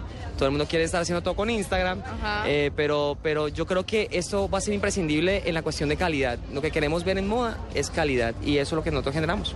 ¿Cuál es tu cámara favorita de, de todos los tiempos? De todos los tiempos, yo tendría que decirte, Uf, pues a mí me encantaban las Polaroid, pero en este momento la 5D Mark II de Canon es para mí la cámara que marcó un hito. ¿Y conoces de pronto la resolución de cada una de las cámaras de los diferentes dispositivos móviles? ¿Sabes qué cámara toma mejor fotos? ¿De Generalmente sabemos mo- de los iPhone de 8 megapíxeles, creo que ahorita Samsung con el S4 creo, creo que está en 12 megapíxeles, pero no- Samsung es lo máximo. Sí, yo sé, yo quiero cambiar mi iPhone por un Samsung, pero no, pues no lo he hecho. No, pero te lo digo porque una vez tomé una foto de una, le estaba tirando la pelota a un perro y la pelota quedó suspendida en el espacio y se veía perfecta, Mira. cosa que no hace el iPhone. Eso, eso que tú estás diciendo es una cuestión tecnológica que sí está pasando en los móviles. Que antes todo ese trabajo de postproducción lo teníamos que hacer en programas de postproducción especializados, bla, bla, bla, bla, bla. Pero ahora los móviles si tienen toda esta cuestión, por ejemplo, la panorámica, el 360 que se puede hacer de los iPhone, de los Samsung, toda esta cuestión, es una cuestión que antes nosotros teníamos que pegar foto por foto. Ahora lo podemos hacer en un móvil. Esa vaina sí es. Eso, eso sí es un gran avance. Eso sí es tecnología. tecnología. Bueno, Diego, gracias por estar con nosotros, por contarnos un poco sobre el tema de la fotografía y sobre todo en eventos de moda como Colombia Moda. Y nada, suerte viendo churras porque sí que hay, ¿no? Sí, hay bastantes y pues a todos los fotógrafos que escucharon esto, cualquier carretazo, pues me escriben porque pues esto es carreta la ¿El Twitter? Sí, total. Eh, Lurpic. Ahí está. Ahí estoy. Bueno, ahí está. Un informe más eh, desde Colombia Moda. Perfecto, Juanita. Volvemos más adelante a la ciudad de Medellín, a Colombia. Moda son las 8.45 minutos. Me gusta que me toquen, que me peguen, que no me suelten, que me lleven de un lado a otro. Y si me sueltan, que no me dejen ir, porque a mí no me gusta parar. Ella es la pelota y no le gusta descansar. A nosotros tampoco. Este domingo, Medellín, Tolima y Once Caldas, Cali, desde las 2 y 30 de la tarde en Blue Radio. Soy la pelota y todo lo que pasa conmigo en Blue Radio, la nueva alternativa. Escuchas la nube. Síguenos en Twitter como arroba la nube blue. La nube blue. Blue Radio, la nueva alternativa. Movistar presenta en la nube lo más innovador en cultura digital. Son las 8.46 minutos. Numeral me indigna nuestro hashtag de esta noche. Me indigna el gol que acaba de hacerle Porto de tiro libre a Millonarios. Sí, pierde Millonarios 2-0. Un golazo el del Porto. En esta copa que no tiene importancia. sí. Bueno, sí, señor. Mire, Pola, arroba Pola, raya al piso vivas. Me indigna el maltrato hacia los animales. Y, pero sí es una mejor, la misma pola. Numeral me indigna que cada vez haya más mujeres usando los jeans symbol. Ah, sí, es que la cruzada en eh, Twitter contra los jean symbols sí Que es... yo no tengo nada en contra de eso. ¿Usted sí? Sí, no, usted dijo que, que no le importaba. No, Se me perdió uno buenísimo, no sé Así quién. como que no vaya a salir con una churra porque tiene Tampoco, unos jean sí, symbols. no nos vamos a poner así de drástico. ¿Abuelita un amigo? No. Una amiga no, pero, Sí, pero, se vale. pero jean symbols, ah, pues eso se, se vale. Me indigna el matoneo de los compañeros de trabajo, pusieron por ahí. Pusieron por ahí, pusieron por ahí. ¿Y vio que lo contestaron? Sí, también. ¿Quién se pone a, a tomarse fotos? Bueno, en fin. Bueno, Me no, a tomarse fotos no, señor, a mí me tomaron una foto, yo no es que me tomé foto. Ah, había más gente. o sea, usted no lo hizo en la privacidad, o sea, no irrumpieron en su privacidad. no, había un fotógrafo usted- profesional, un fotógrafo profesional, Carlos Duque. Ay, qué bueno. Hay que hablar con él. No, no hay que hablar con él. Eso ya es un tema cerrado, señores. Hay que preguntarle. Me indigna, señor. Es nuestro hashtag eh, que le indigna a usted. Pero hablamos con personajes innovadores. Meridian es una empresa de investigación y análisis de comportamiento en la web y presentó su más reciente experimento de Twitter como herramienta de vigilancia epidemiológica. No, ¿De qué se trata esto? Pues estamos con Diego Rojas, que es director de innovación en Meridian. Eh, Diego, muy buenas noches. Bienvenido a la nube en Blue Radio. Buenas noches, Gabriel. Muchas gracias por la invitación. Bueno, pues empecemos a, a desmenuzar este, este estudio de, de- de Meridian. ¿Qué es lo que sacan ustedes? Eh, bueno, eh, en esta oportunidad lo que quisimos hacer fue eh, poner en funcionamiento los datos que no- eh, diariamente eh, la gente publica en, la red- en las redes sociales, particularmente en Twitter. Y quisimos eh, pasar las barreras de lo que eh, en, lo- en las cuales normalmente funciona la herramienta, que es en, eh, como en el mercadeo, en la comunicación, como este, todo este tema comercial, la sacamos a, eh, de todo este espacio y la llevamos a un sector eh, como es el de la salud y lo enmarcamos en un estudio epidemiológico indexando eh, las conversaciones que tienen diariamente los, los usuarios de la red y pues sacando algunos hallazgos de ¿Y cómo, pero venga, ¿cómo hicieron? A ver, el ejercicio fu- eh, funciona de la siguiente manera. Ustedes buscaban la persona que estuviera tuiteando espontáneamente que tenía dolor de cabeza o dolor de garganta, sin haber solicitado a nadie que usara un hashtag específico, sino monitoreaban palabras como cuáles. Fiebre, garganta. Exactamente, nosotros, exactamente, nosotros eh, diariamente estamos grabando toda eh, la actividad que hay en Twitter en Colombia. Y lo que hacemos es eh, ya con ese eh, eh, con esa recopilación de datos que tenemos la enfocamos. Lo que hacemos es un listado de palabras clave eh, para poder indexar el contenido y así iniciar la investigación, ¿no? Entonces lo que hicimos fue buscar onomatopeyas como ay, ay, eh, palabras como me duele, me siento mal, eh, estoy maluco, me siento maluca, maluquito, bueno, como normalmente se expresa la gente, ¿no? Sí. Eh, y de ahí entonces empezamos a, a categorizar la, la información para poder tener eh, como unos hallazgos mucho más relevantes y que la información tenga, pues que la información hable, que los datos hablen, que los números hablen. Es, eh, esa información, eh, la idea es que hable para quién. ¿Quién, se podría, ¿Quién podría sacar provecho de esa información o quién podría sacar eh, provecho de esas herramientas y de qué servirían? Pues, como, como les decía al principio, en esta oportunidad quisimos sacar eh, la herramienta del uso que regularmente se le da y en el- eh, pues la enfocamos en el, en el tema de la salud, ¿no?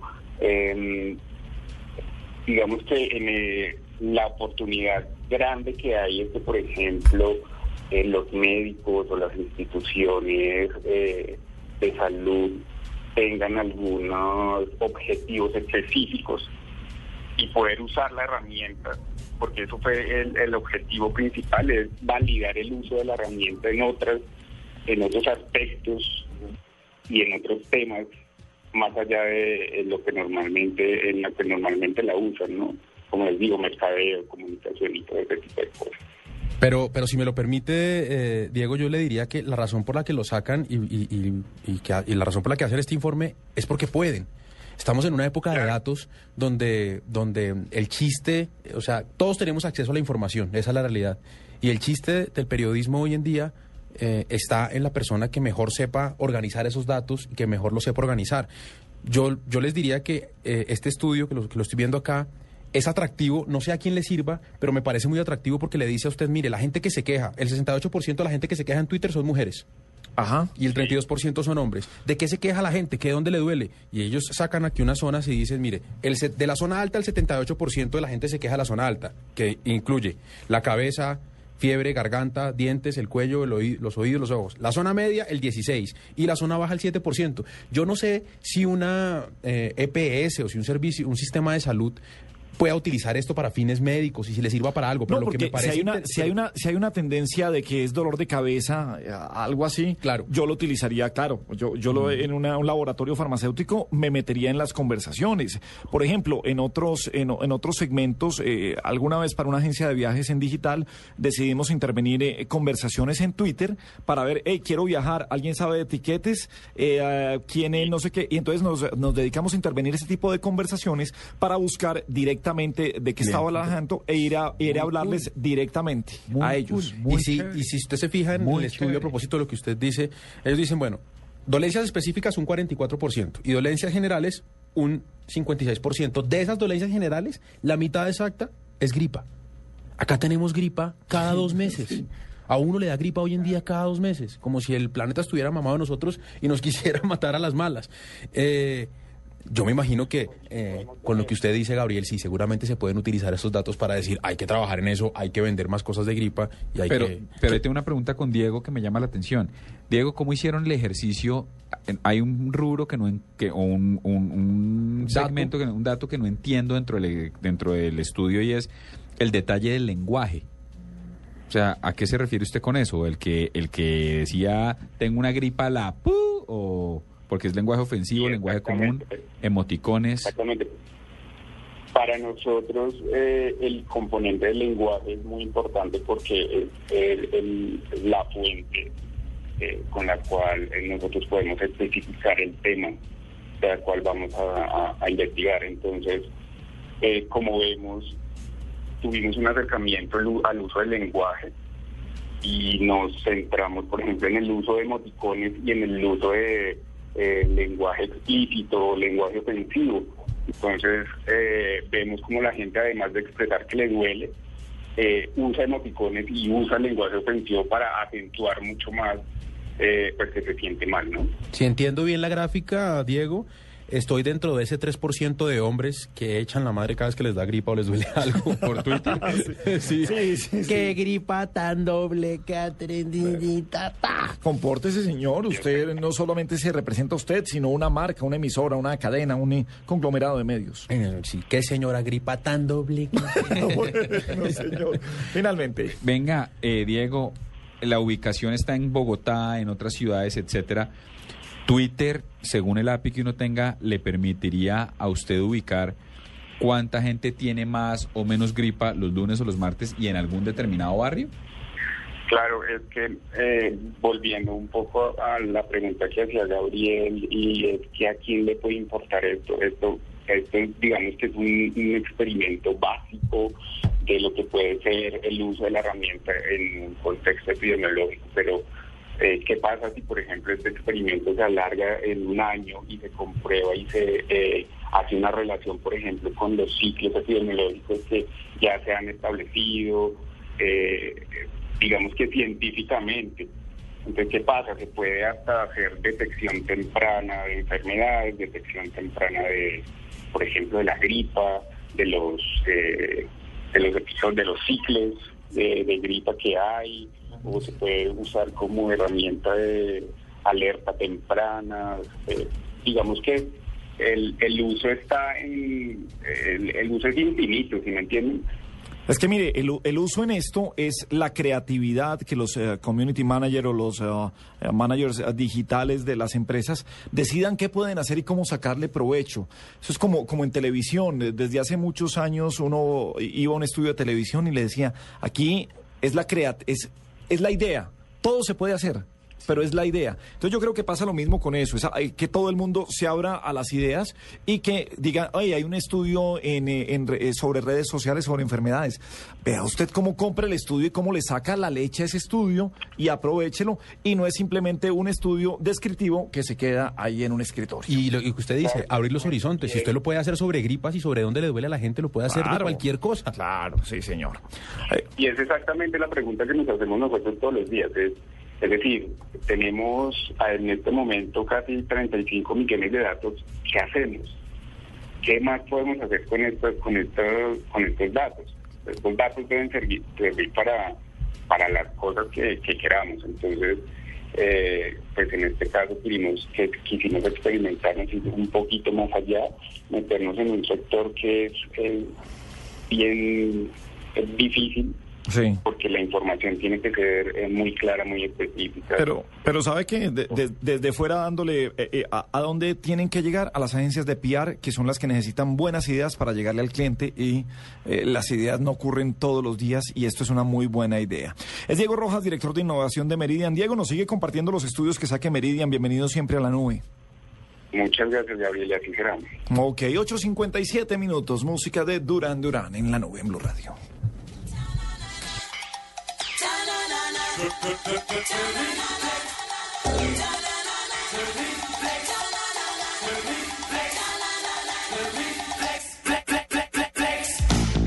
got to find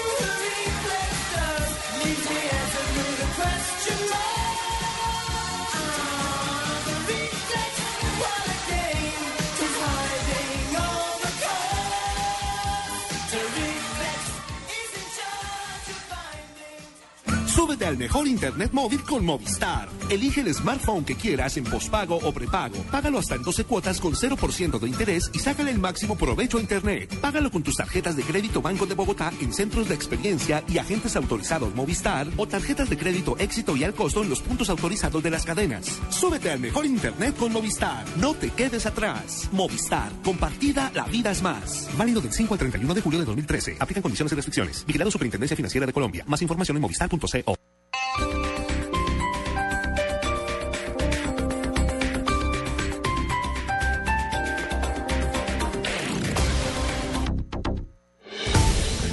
Radio está en Bogotá. Información y el análisis de lo que pasa en la Ricardo Ospina y un grupo de destacados panelistas y periodistas le llevan la información y el debate sobre la ciudad en Vive Bogotá. Las cosas que va diciendo el alcalde. De lunes a viernes después de las noticias del mediodía. Hasta ahora dificultades en el centro. Vive Bogotá. Blue Radio y bluradio.com. La nueva alternativa.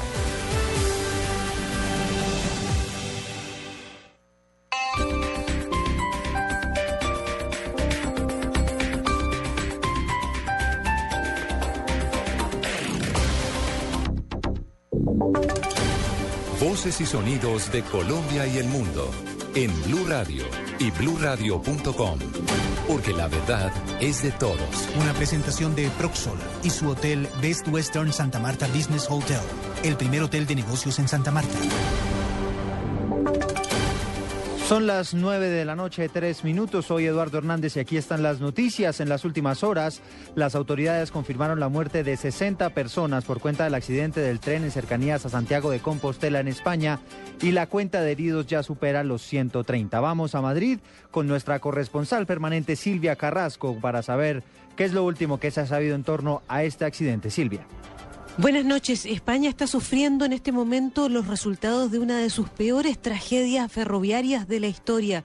Hace más de cinco horas que ocurrió la tragedia y todavía no se dejan de contar los muertos. Ocurrió apenas cinco kilómetros antes de llegar a Santiago de Compostela, porque justamente el día de hoy, 25 de julio, se celebra el Día de Galicia y el Día del Apóstol Santiago y es una de las fiestas más importantes y que atrae más turistas a la zona. Inicialmente a las 20.41 horas, cuando se produjo el accidente, se temían que fueran más de 30 muertos, pero a esta hora se siguen contando los muertos. Eran 13 vagones del tren que descarriló, los 13 vagones quedaron volcados, pero todavía hay vagones de los cuales siguen sacando cadáveres. Dicen que se escuchó una explosión y que luego el tren volcó. La gente que ha sobrevivido a bordo del tren dice que no escuchó ninguna explosión y que lo que sí sintió es que iba a exceso de velocidad. Más adelante le más información de esta tragedia ferroviaria que está atravesando España. Adelante, estudios. El Papa Francisco visita Brasil. La comunità diocesana de Roma e prima di tutto Escucha en Blue Radio y BlueRadio.com todo sobre el primer viaje del Sumo Pontífice con nuestros enviados especiales en Río de Janeiro. En este momento aterriza en Río de Janeiro. Blue Radio, la nueva alternativa. Pues a propósito de lo que nos contaba Silvia Carrasco de este terrible accidente en España, el Papa Francisco se acaba de pronunciar en torno a este incidente. Vamos a Río de Janeiro, donde está nuestro enviado especial Miguel Garzón. Buenas noches. El Papa Francisco se refirió desde Brasil sobre el accidente ferroviario ocurrido hoy en España. Antes de retirarse a descansar, el Papa Francisco se enteró sobre la tragedia y se unió al de las familias que perdieron seres queridos, muchos de los cuales iban en peregrinación a Santiago de Compostela, según informó en Río Janeiro el portavoz del Vaticano Federico Lombardi. Antes de este anuncio, el Papa había visitado el Hospital de San Francisco, donde inauguró un centro de ayuda a los adictos a las drogas y aprovechó para entregar un mensaje de esperanza a todos los jóvenes. Non deixen que os la esperanza. Mas digo también, mas digo también, no robemos a esperanza. Pelo contrario, tornémonos todos portadores de esperanza. Para mañana el Papa tiene programado un encuentro con el alcalde de la ciudad de Río en el que se le entregarán las llaves de la ciudad. Más adelante hará una visita a una de las favelas de Río de Janeiro y sobre las 6 de la tarde pronunciará un discurso en la playa de Copacabana en la gran fiesta de bienvenida que los jóvenes participantes de la Jornada Mundial de la Juventud le darán al Santo Padre. Miguel Garzón, Blue Radio. 9 de la noche, 6 minutos. Miguel, gracias. Y Blue Radio está en capacidad de informar que en las últimas horas renunció el abogado del concejal Andrés Camacho Casado. Se trata de Fernando Mejía, quien eh, se ha retirado de la defensa de este ex concejal. Esto pone en duda la primera audiencia que se iba a adelantar en contra de este cabildante en torno a la audiencia de imputación de cargos y solicitud de medidas de aseguramiento que estaba programada para el día de mañana.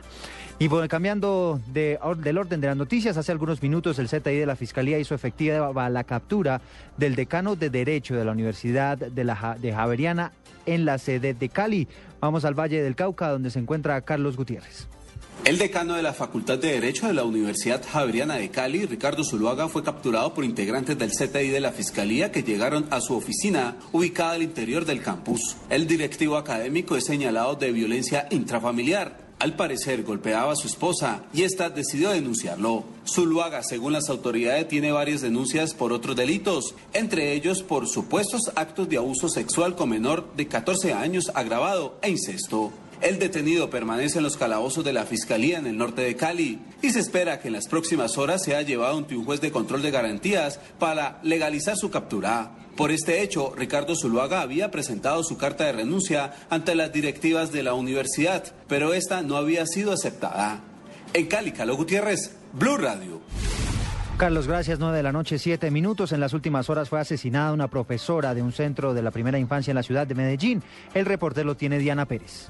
En Medellín no para la violencia contra las mujeres. En las últimas horas, en el corregimiento de San Antonio, suroccidente de Medellín, una mujer fue asesinada de 54 años afuera de su casa. Las autoridades investigan el hecho. Esto es lo que dice el secretario de Seguridad, Arnulfo Serna. Unos individuos todavía están identificados le dispararon a una mujer de 53 años, eh, tenemos establecido que se llamaba María Ali Alzate. Eso ocurrió en la calle 1AA, número 12 Este 50, dentro del corregimiento de San Antonio de Prado. Con esta muerte ya se suman 133 mujeres asesinadas en Antioquia en lo que va corrido del año. La investigación en este caso sigue en proceso. Informó desde Medellín Diana Pérez, Blue Radio.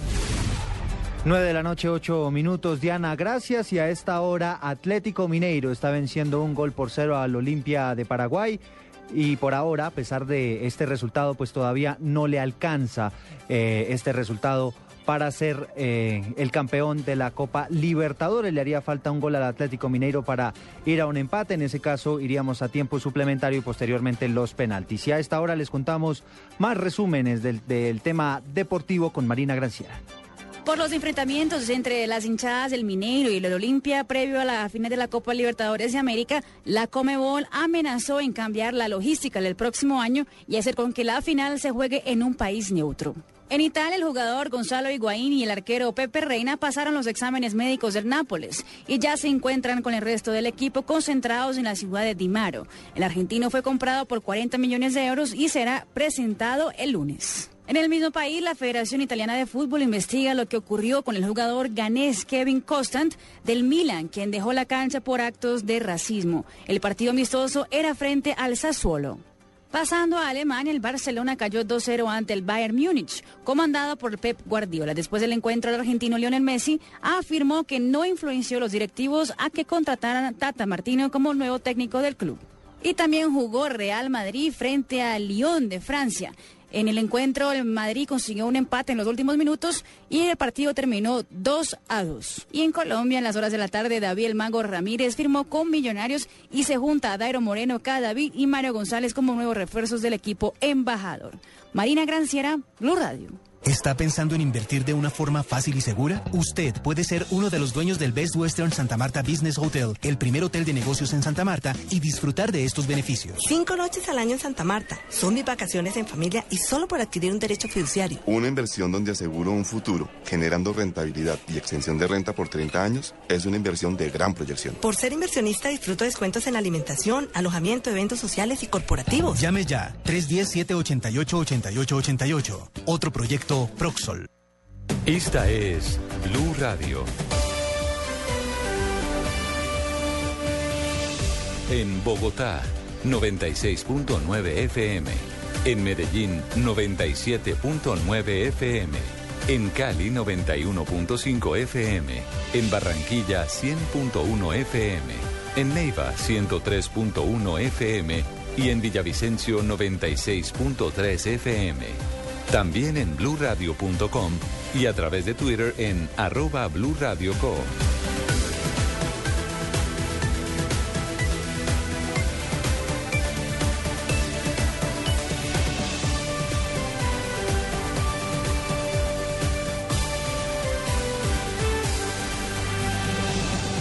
Blue Radio, la nueva alternativa. Escuchas la nube. Síguenos en Twitter como arroba la nube blue. La nube blue. Blue Radio, la nueva alternativa. 9-12 minutos, nuestro hashtag esta noche es numeral me indigna, me indigna los goles de tiro libre. 3-0, ¿cuánto va el partido? 3-0 pierde 3-0, Millonarios con ah, Porto, el campeón de Portugal, una liga europea bastante complicada y un equipo que apenas se está armando con los refuerzos de Claro. Millonarios. Miguel Ángel Jiménez me indigna la gente que nunca saluda y solo aparece para pedir favores. Ah, sí. Uy, aquí hay unos muy buenos. Carolita, me indigna la gente que no comprende la diferencia entre tener carácter y no tener corazón. María Tatiana Lora, es arroba Lora Tati, me encanta, sacó tres trinos. Me indigna que en mi oficina paren el ascensor en el 1 para ir al 2, flojos. Después, me indigna que en mi oficina pidan el ascensor con las dos flechas, brutos. Y Uy, el de las dos flechas, un indigna día me que voy en mi oficina se suban al ascensor y en tono musical digan, buen día. Me indigna, numeral, me indigna. Vámonos para Barranquilla. Claudia Villarreal y tecnología. Hablaremos de fútbol. ¿De qué más hablaremos? Claudia, buenas noches. Bienvenida a la nubia a las 9.13. Hola, buenas noches compañeros de la nube. Qué placer saludarlos desde Barranquilla. Hoy con un tema que ha sido noticia durante toda la semana y es el de la venta de la boletería para el partido Colombia-Ecuador que se va a jugar en el Estadio Metropolitano el próximo 6 de septiembre. Y es que el día que salió la boletería, pues hubo muchos inconvenientes, hubo protestas de algunos aficionados porque no pudieron adquirir la boleta. Y la mayor parte de la boletería se adquiere a través de la página web de la empresa encargada de la venta. Y estamos hablando de la empresa OSA y Asociados. Por eso tengo como invitado en la noche de hoy al ingeniero Eric Rojas. Él pertenece a OSA y Asociados para que nos explique, nos cuente cómo funciona la página de la compañía, cómo las personas pueden ingresar a adquirir una boleta y por qué muchos se quedaron sin poder comprar su entrada para el estadio el próximo 6 de septiembre. Eric, eh, muy buenas noches, ¿cómo está? Muy buenas noches, Claudia. Muy bien. Muchas, eh, un gran saludo desde Bogotá para ti y toda tu audiencia. Bueno, bienvenido a la nube. Eric, cuéntenos, primero que todo, ¿cuál es la página, el portal de OSA y Asociados? Bueno, el portal que OSA y Asociados ha dispuesto para la venta de la boletería es eliminatorias.osayasociados.com.co. ¿Cómo es el procedimiento? ¿Qué hace una persona para poder adquirir una boleta a través de la página? Relativamente sencillo. Básicamente una persona lo único que necesita tener es una dirección de correo electrónico con la cual se registra, asigna una contraseña, una tarjeta de crédito o una cuenta bancaria para realizar su pago a través de nuestro aliado en línea que maneja los, las transacciones electrónicas. ¿Uno puede ingresar, hacer la compra inmediato o tiene que primero apartar el cupo de la boleta o las boletas? Porque hay que aclarar que cada persona puede comprar hasta un máximo de seis boletas, ¿cierto, Eric? Es una medida que hemos tomado para evitar que unas cuantas personas acumulen toda la boletería. En principio la persona se registra dentro del sitio, recibe una contraseña a través de su correo electrónico, ingresa, posteriormente selecciona a cuál tribuna quiere ingresar. Dentro de las cuatro tribunas que teníamos disponibles, teníamos occidental, oriental, norte alta y baja y sur alta y baja. La tribuna va a tener la posibilidad de seleccionar su ubicación si es una tribuna numerada como en el caso de occidental y oriental o el número de boletas en el caso de norte y sur. Una vez ha realizado este, esta selección, va a proceder a ingresar sus datos personales, número de cédula, eh, teléfono, dirección, nombre completo, apellido completo, para poder reclamar las boletas o para que sean enviadas a su domicilio. Va a realizar el pago a través de pagos online, ya sea con su cuenta bancaria o con su tarjeta de crédito. Eric, porque algunas personas eh, se quejaron de que, por ejemplo, eh, apartaron el cupo, apartaron la boleta y luego cuando fueron a adquirirla, eh, el sistema no se los permitió. ¿Qué pasó ahí? Para este partido hicimos un dimensionamiento del sistema basado en los datos históricos que veníamos manejando para los eventos anteriores.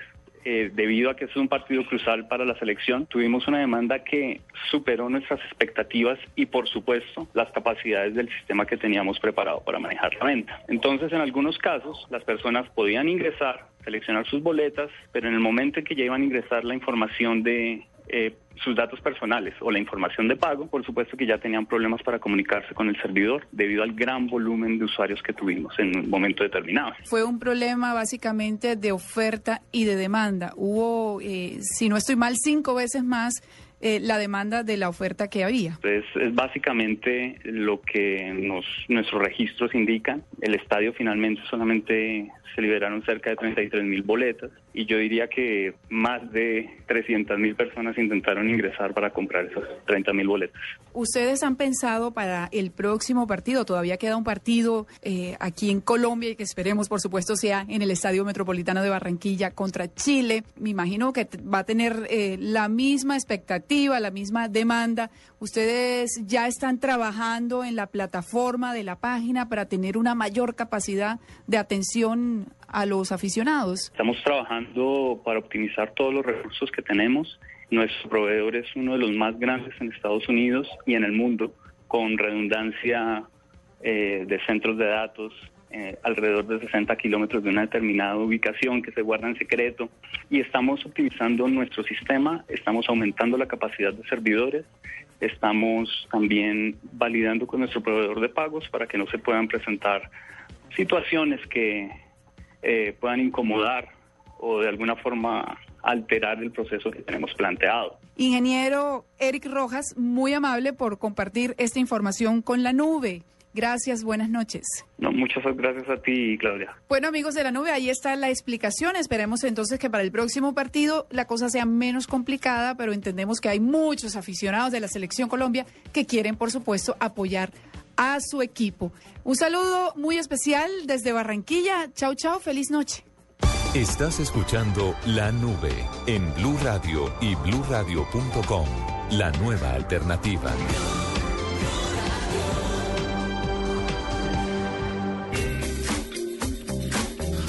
9, 18 minutos es la nube en Blue Radio, señor Carvajal. Pues mire, es el momento de, ah, de tener una, un importante reencuentro. Yo siempre he sido fanático de, de la doctora Olga Viviana Guerrero, directora de la revista Jet Set, pero eh, tuve el placer de trabajar con ella en radio un par de meses.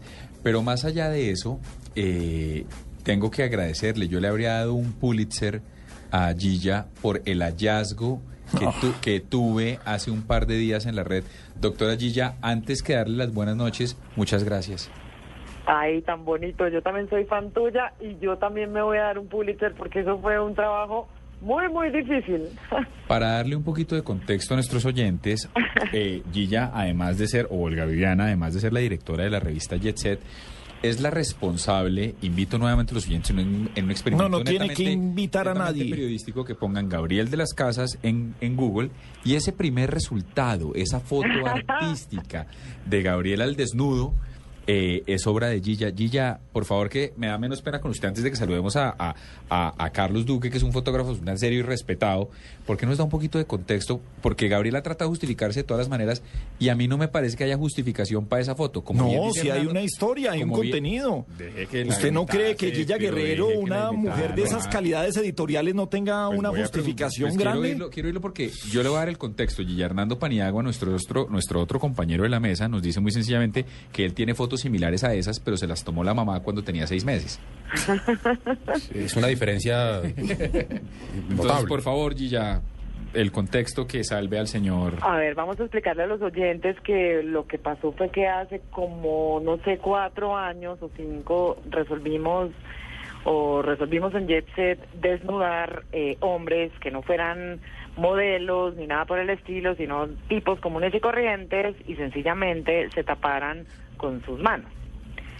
Eh, fue una aventura fantástica porque pues yo soy amante de la imperfección, digamos, con todo respeto por Gabriel. Claro, había que buscar algo imperfecto. Ay, ya empezó mal. O sea, esto... o Lo que sea, viniera dañado no servía. Sí, bueno, el reciclaje, pues. Eh, no, no, no, no, pero es que es lo más lindo, es la imperfección, en serio.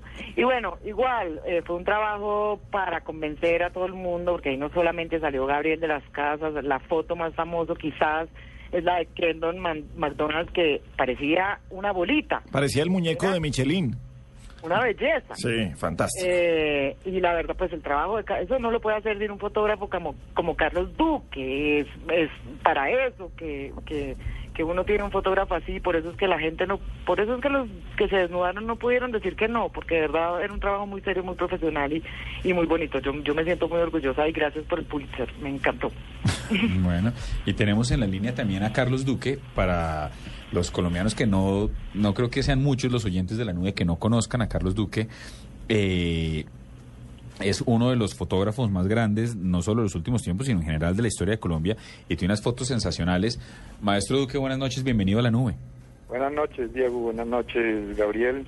Buenas noches, Millilla.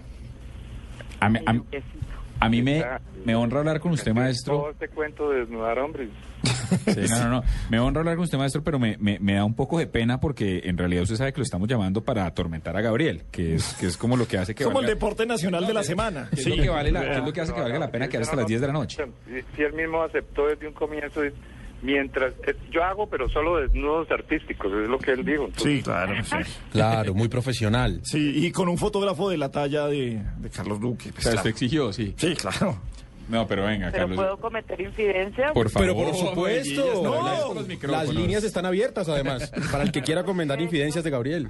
Me acuerdo perfecto de la foto de Gabriel, porque fue la primera foto que tomamos. Eran las nueve de la mañana, creo que se tomó tres whiskies.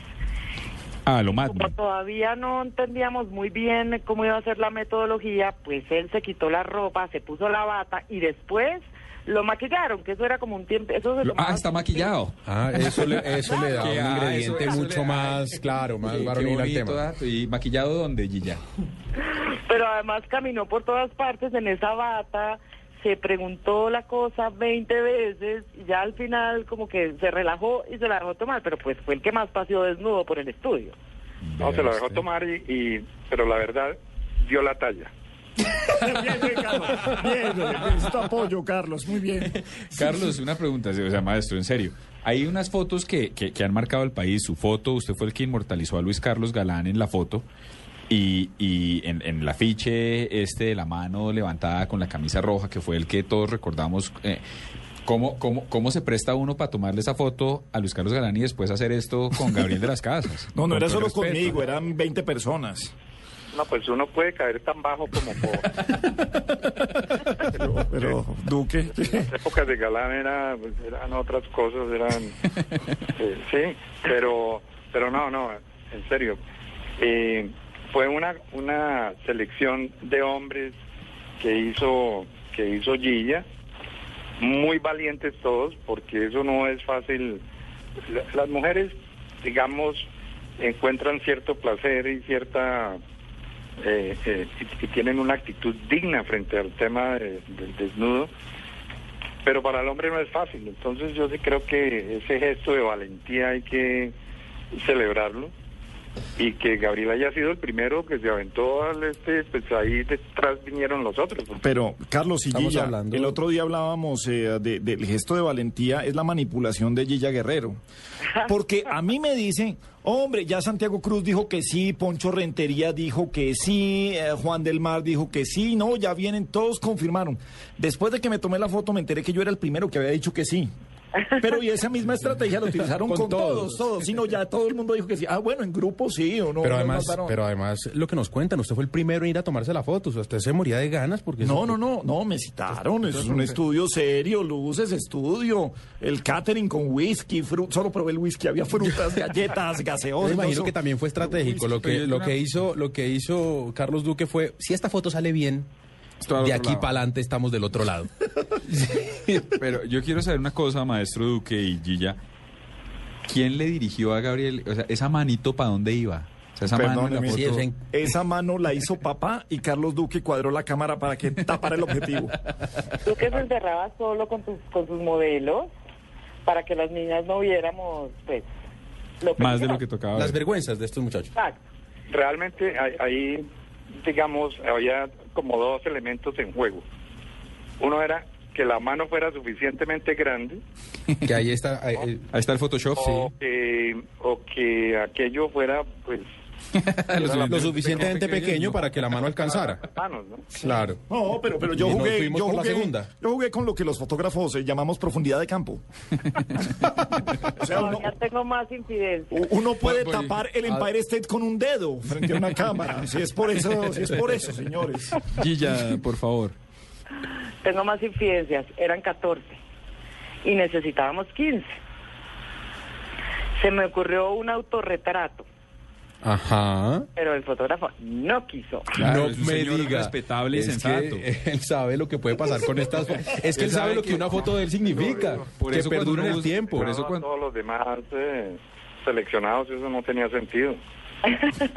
Claro, es que si uno busca a Carlos Duque, aparece su cuenta en Twitter, aparece la foto de Galán. Uno busca a Gabriel de las Casas y aparece La foto que le tomó Carlos Duque. de primera. Ahí inmortalizamos a varios, ¿verdad, Duque? Pues a varios, sí. Yo no, realmente, sí, ella me propuso, me dijo, no, usted es quinceavo, usted tiene que estar ahí y tal, pero realmente se me hubiera ido la mano en esa, hacer ese autorretrato. Bueno, y No, no, yo me siento muy orgulloso de esa serie, creo que además fue muy impactante la acogida que tuvo esa serie de fotografías, era motivo de conversación en todas las reuniones. Las mujeres, por supuesto, especulaban en todas las reuniones que había detrás de las manos, eh, en fin. Yo creo que ella tiene mejor testimonio de qué sucedió Hemos querido volverla a hacer, pero Duque no se le, no- nos ha costado trabajo, ¿no? Duque, porque pues estamos, no puede ser igual, eh, los tipos necesitamos otros nuevos, eh, no sé, de pronto podríamos abrir una convocatoria, ¿no, Carlos? Pues claro, no, Gabriel nos ayuda ahí. No, aquí ya. claro, contando su Sí, experiencia. aquí tenemos Paniagua, una, una serie que llame Gordito Friendly, y entonces eso puede ser muy, muy, muy lindo para la revista Jet Set. Y yo quiero preguntarles a ambos cuáles son las posibilidades de que hagamos una re- reedición de esas fotos. Gabriel está trabajando sus tarjetas de presentación, que no las tiene todavía. Y pues él sí quisiera, pues Cuente, algo que cuente por encima quiénes estaban ahí, señor. Pues mire, aquí veo a Guillermo Vives, aquí veo Juan del Mar, veo que también estuvo Andrés Jaramillo, Andrés denominador, eh, Andrés, Carne de Res. Jerónimo Basile, ¿qué pasó? Ju- eh, Julio Correal, eh, Jerónimo Basile, pues en fin, una serie, Santiago Cruz, una serie de personajes eh, importantes. Antonio Eh, Sánchez y Sebastián también. Exacto. Que yo veo que todos, pues, la, o la gran mayoría hicieron un esfuerzo en dieta para antes de, de, de hacer la, de, de la foto. No sé si usted hizo lo mismo, Gabriel. Mm, No, yo soy na- natu- mi desnudo fue natural.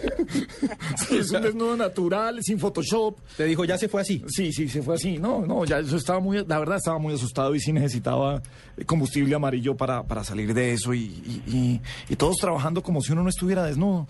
Pero fue, fue muy divertida, pero desempolvar los recuerdos no es tan divertido, señor. Pero, pero, pero cuente la verdad, Gabriel. ¿Qué comentarios recibió usted cuando sus amigas y sus amigos lo vieron en Jet Set eh, en cueros? ¿Qué, qué comentarios recibió? No, sabe que, que la sensación fue chévere en esos, en esos momentos porque fue... eh, uno no juega eso, pero berraco. O sea, como que, uy, eh, chévere, o sea, hizo la vaina, eh, berraco se, atrevió, atrevido, sí. Sí, el ejercicio, como bien lo plantean y ya fuera de chiste, eh, Gilla y Carlos, creo que el ejercicio fue eh, bueno y divertido para todos, editorialmente, desde la fotografía y desde los que aparecimos ahí. Chévere, nos, nos quitamos tapujos, eh, salimos en bola y nos divertimos y creo que todos nos divertimos mucho con la cámara porque uno es tronco, uno no es eh, un modelo, eh, bueno, salvo Juan del Mar que sabe posar, pero uno no es modelo como para, para llegar ahí a ver qué hace y sino a ver jugando y que por supuesto la, la cámara magistral, el ojo magistral de, de- de- de- Duque eh, nos cogiera en una, en una pose. No, fue muy divertido y un muy buen experimento que desempolvamos hoy aquí en la nube gracias a mis queridos amigos. No, gracias a Google. Gracias a Google. Cualquiera que quiera hacerlo en Google, se Gabriel. metió, se metió a Google y empezó a encontrar las fotos. No, mire, estábamos, le doy el contexto. El lunes estábamos hablando de los perfiles laborales en Internet y entonces me dice Gabriel que él no ha creado todavía el de él en LinkedIn y le digo, pero venga, miramos a ver si alguien se lo creó. Pongo Gabriel de las Casas en Google y aparece esa foto. De primera. Es el primer resultado que hay. no, qué horror. Bueno, señores, ya, Muchas ya, gracias, ya muchas gracias, maestro Duque. los archivos. Gilla, un abrazo. Carlos, un abrazo. Gracias por estar esta noche en la nube. Gracias por la invitación. Bueno, muy divertido. Tan graciosos, muy divertido.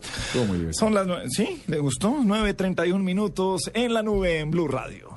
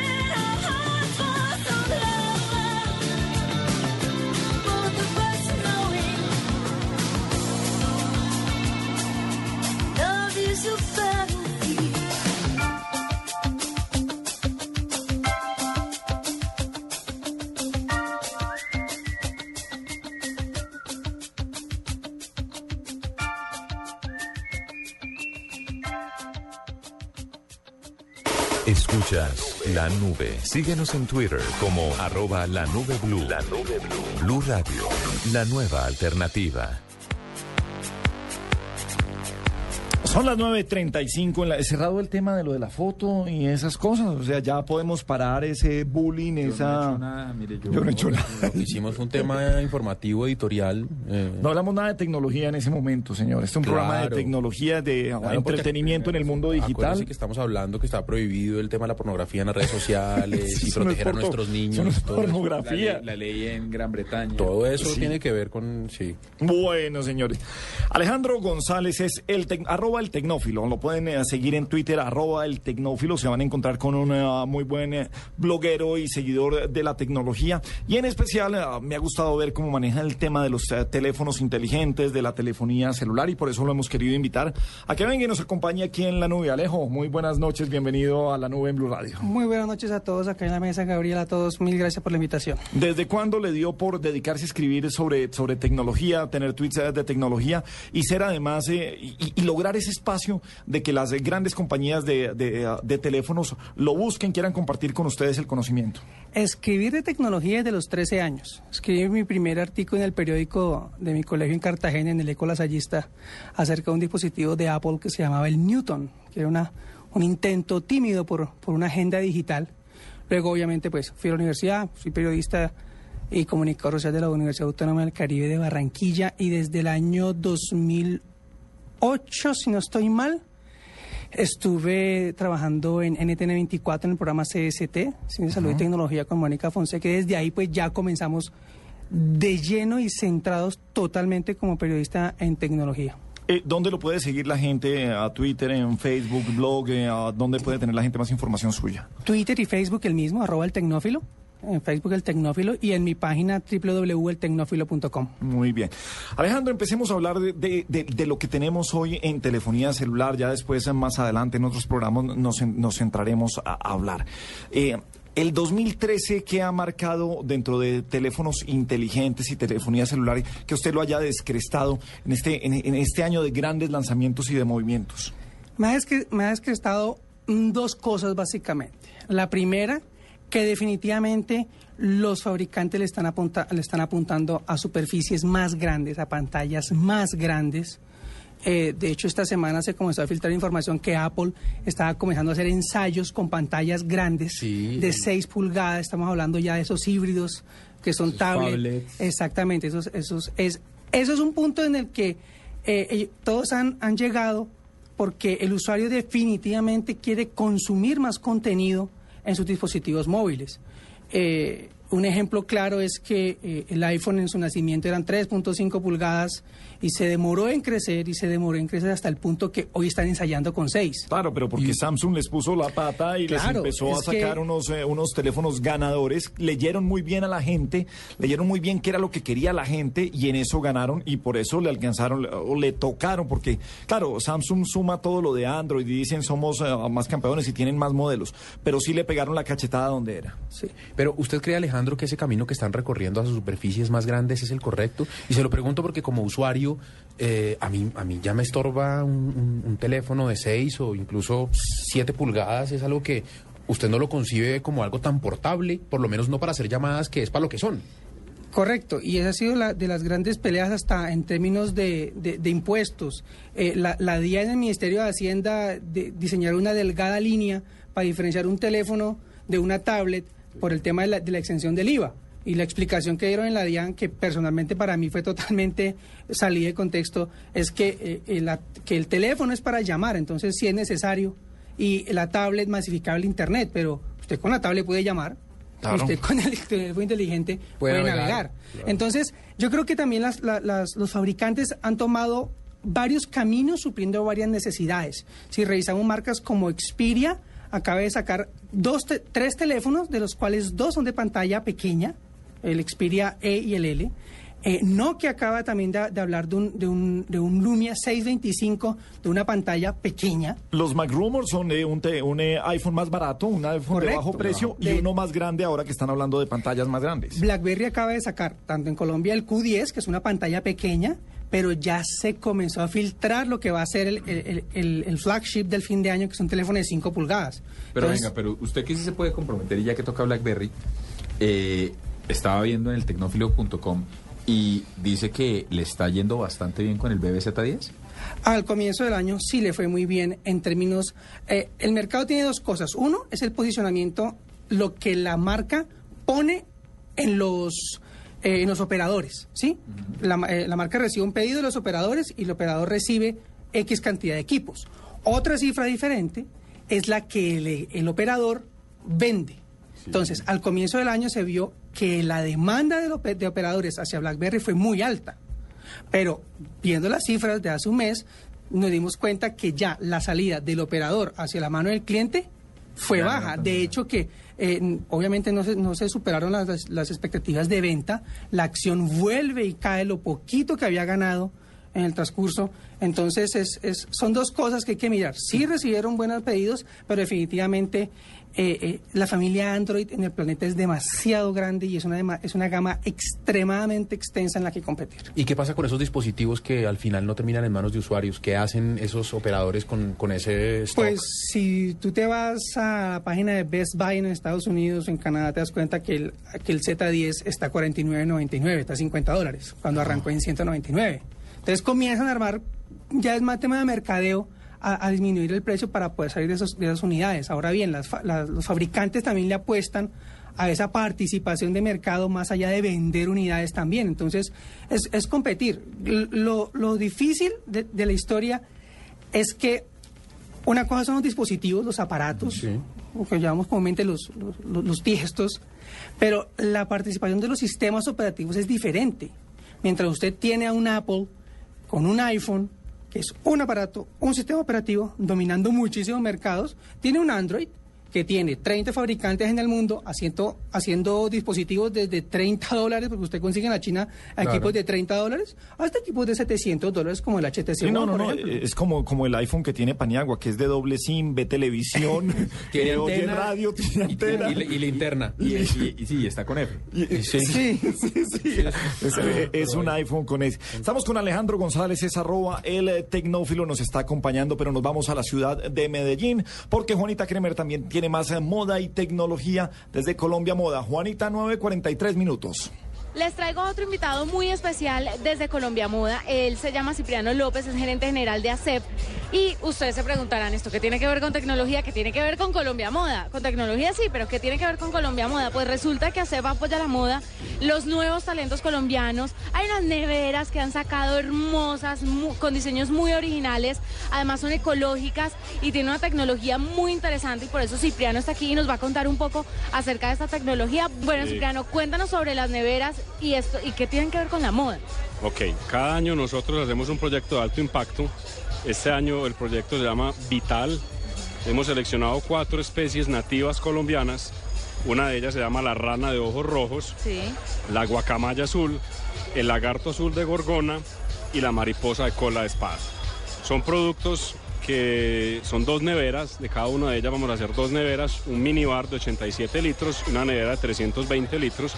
Lo bonito de estos productos es que son diseñados en función de esas especies colombianas bajo una técnica que se llaman los fractales, que son más o menos como, como unos Son diamantes. como- sí, son como, para que la gente entienda, son como unos diamantes, como fragmentos diferentes y traen los colores de cada uno de, los, de las especies que nos acaba de nombrar Cipriano, pero para babearse.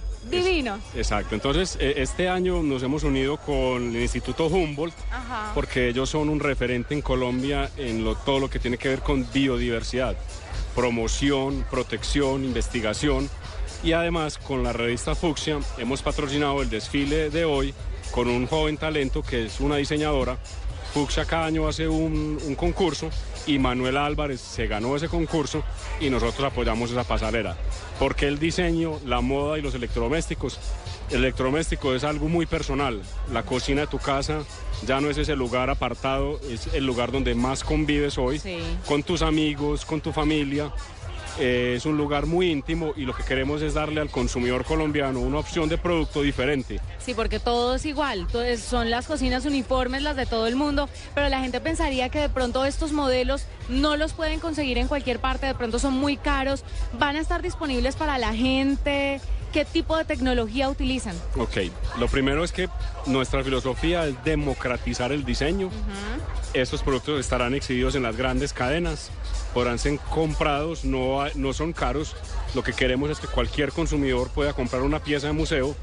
Se van a hacer más o menos 400 unidades.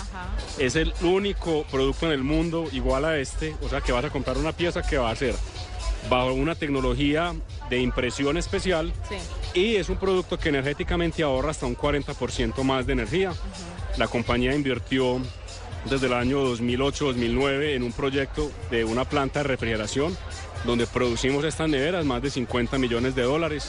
Y en esa producción vamos a entregarle hoy a Colombia productos de alto diseño, como esta colección especial, pero además la última tecnología de refrigeración en el mundo, que lleva a un mayor ahorro en el consumo de energía. Y la nevera es el, el elemento que más energía consume en el hogar. Sí. Por lo tanto, vas a tener un ahorro en, el- en la, en la factura de, de la cuenta de la luz. Y va a tener una obra de arte en su casa y va a tener algo muy exclusivo. ¿Cómo es el tema de las tecnologías hoy en las neveras? ¿Qué diferencia, por ejemplo, las, las neveras ACEP de hoy a las de hace 40 años, 50 años? ¿Qué es lo realmente innovador tecnológicamente hablando? Lo primero es que Colombia como país se adherió al pacto global y al protocolo de Montreal. A partir del primero de enero, Colombia no puede eh, producir neveras que dañen la capa de ozono. Entonces, la primera diferencia tecnológica es que estas neveras son amigables con el medio ambiente, protegen la capa de ozono, sus materiales, son materiales que son, digamos, de una mayor tecnología, permiten un mayor aislamiento térmico, o sea que van a tener menos consumo de energía, son materiales que le permiten al consumidor hoy estar tranquilo que cuando está consumiendo un producto ASEP está cuidando el planeta. No, es genial. Eh, ¿Ustedes sacan ediciones de estas continuamente o es solamente por esta experiencia de Colombia Moda con todo lo que estamos viviendo o vamos a ver más ediciones especiales adelante? Este es el quinto año que hacemos una edición especial. Eh, el año pasado estuvimos con una pareja diseñadora que se llamaba Leal de Caret en conjunto con Artesanías de Colombia. Entonces diseñamos unos productos basados en unas técnicas centenarias en Colombia que vienen desde la colonia. Eh, una de ellas era el mopa mopa y otra se llamaba el tamo. Son eh, del sur del país y se están perdiendo. Queríamos resaltar esas técnicas, lo mismo que la caña flecha, que se utiliza mucho en el sur, en el norte del país, en el departamento de Córdoba, y también hicimos un desarrollo con artesanos locales, ingenieros y diseñadores colombianos, y sacamos neveras al mercado que tenían artesanías de Colombia. Eso fue el año pasado. Hace dos años trabajamos con otro diseñador que se llamaba Daniel Hoyos. Sacamos dos colecciones, una más moderna que era más vintage y una más seria que era también con chispitas de Swarovski. Tenía Swarovski Elements.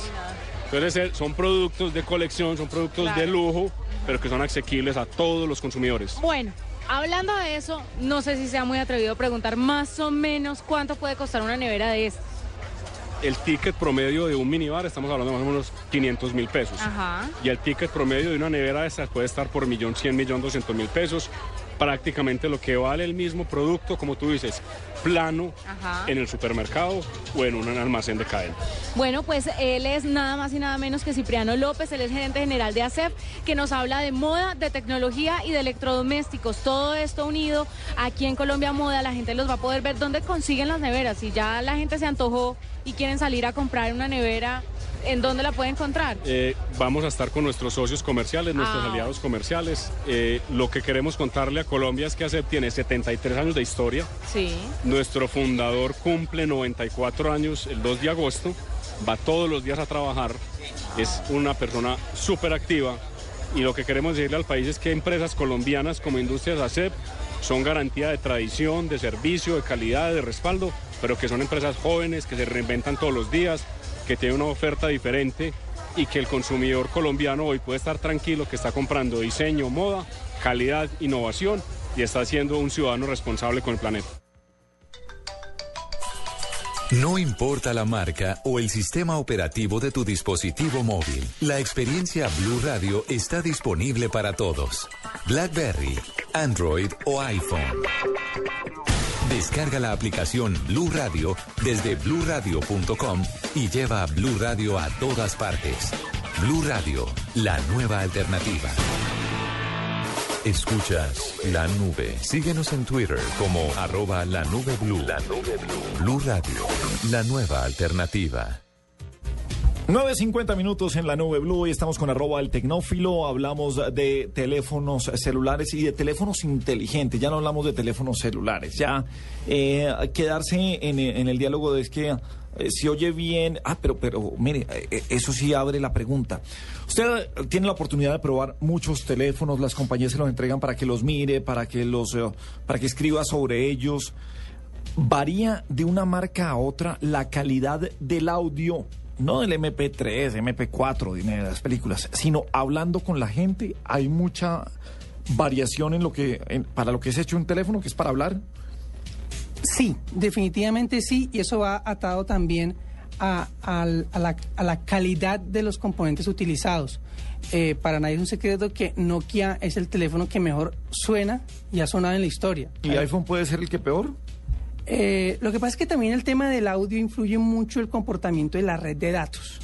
Y aquí nos metemos en caminos bastante escabrosos en Colombia.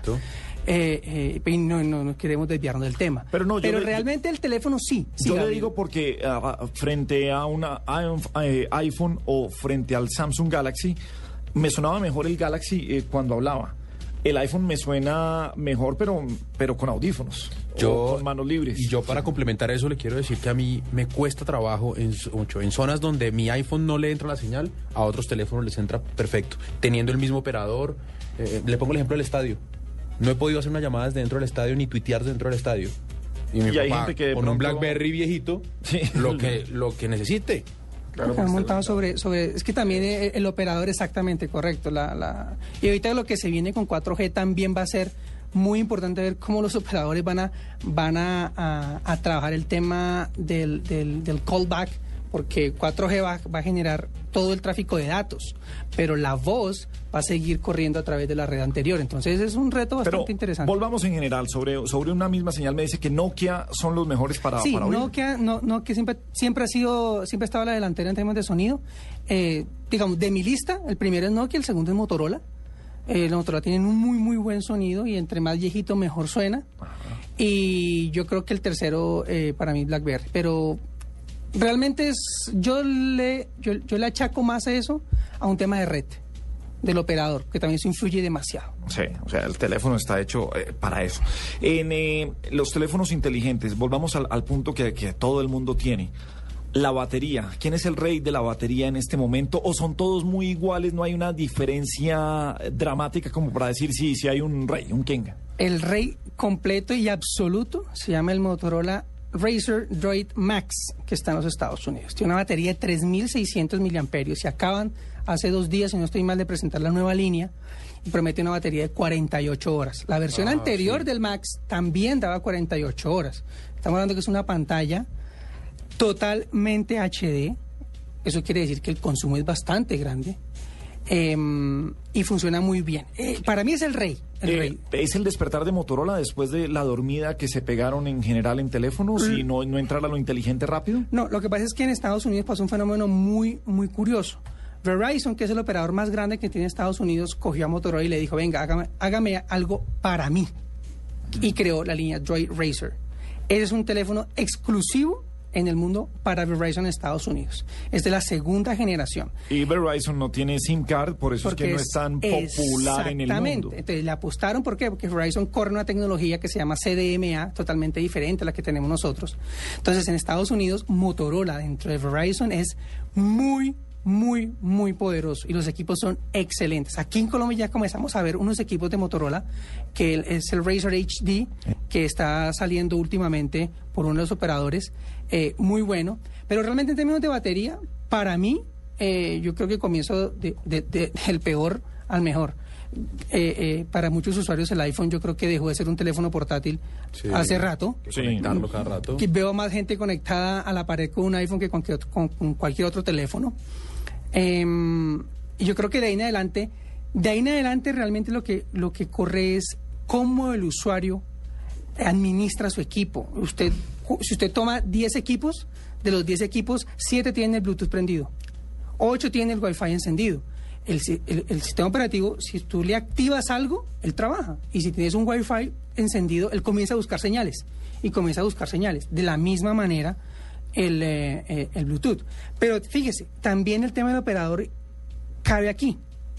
Eh, yo soy usuario de un BlackBerry Z10 Claro, cuando y está- mi batería me funciona el día, perfecto. Claro, cuando Yo está salgo- buscando, buscando red todo el tiempo, se muere. Nada, mi teléfono se muere cuando paso de la calle 170 acá en Bogotá hacia el norte. Claro, eso es lo que pasa, por ejemplo, en el estadio. Sí. Usted en, en una hora puede acabar la Acabar batería. la batería porque mientras está busca. buscando, está, bus- está, Sí. mejor dicho, tiene toda la capacidad en buscar la señal, que es lo principal que tiene que hacer el Sí, tiene dispositivo, que estar tener la señal. Entonces está, está buscando eso. Entonces ahí se mueren, se mueren los teléfonos en los, e- en los eventos públicos. Y esas 48 horas que promete este teléfono, eh, lo hacen con alguna salvedad. O sea, le dicen, sí, 48 horas, pero si usted no se pone a jugar, pues todo el día. La eh, prueba que hicieron a comienzo de año, lo que hicieron fue colocar, eh, crear un playlist. Este teléfono tiene 32 gigas de memoria interna. Sí. Entonces colocaron video en HD y lo dejaron 48 horas funcionando. Ah, ok. Y se supone que eso es lo que más eh, Claro. gastaría. ¿Por qué? Porque la pantalla está encendida No, todo el tiempo. Sí, no, sí, no. Si usted, si usted pone, si usted eh, pone en modo avión el teléfono eh, y se dedica a ver videos, Seguramente le, le, dura, dura, mucho. más. Correcto. Le dura, le dura mucho más. Pero, pero digamos que son unas 48 horas también reales para lo que es un teléfono inteligente y para lo que se han convertido, que son hoy en, eh, donde guarda usted la música, las películas y, todo lo que Usted puede todo. escuchar música seis horas y el teléfono le da, pero de esas, de, de esas seis horas el 90% del teléfono está en el bolsillo con la pantalla apagada. Si usted ve una película de dos horas, son dos horas que usted tiene el teléfono con la pantalla encendida. Defin- Definitivamente la, el radio, que es el que crea la conexión hacia el operador, y la pantalla son las dos cosas que más consumen energía. Entonces también hay que tener un ser responsable en el consumo de la batería. Pues Alejandro González, eh, bienvenido y pasó la prueba. Aquí Muy la prueba se hace al aire. Vamos Sí. a seguir eh, eh, desbaratando los, eh, cada uno de los teléfonos celulares eh, por marcas, por tendencias, por lo que esté pasando aquí en la nube. Así que pueden seguirlo como El Tecnófilo, arroba El Tecnófilo en eh, Twitter, El Tecnófilo también en, en Facebook y www.eltecnófilo.com. Es la página es. donde pueden seguir a Alejandro González. Bienvenido siempre, Alejo. Creo que nos vamos a divertir mucho hablando aquí de teléfonos inteligentes aquí en la nube. Yo muchísimo más encantado de que me sigan invitando acá. Muy bien, señor. Son las 9.57 minutos. Muchas gracias, señor Paniagua, señor No. Carvajal. Muy agradecido. La foto ya está en nuestras redes sociales y también ya se encuentra en la página www.bluradio.com Ah, para no, la sección No, la nube. Con el hashtag me indigna. Y está con el hashtag me indigna y con el hashtag Gabriel al desnudo. ¿Qué? Gabriel al desnudo. No, Es una nueva sección. Es una nueva sección que se llama así, Gabriel al desnudo. Estamos grabando. 9.58. Feliz noche para ustedes. Gracias por estar en la nube, en Blue Radio. Escuchas la nube. Síguenos en Twitter como arroba la nube blue. La nube blue. Blue Radio, la nueva alternativa.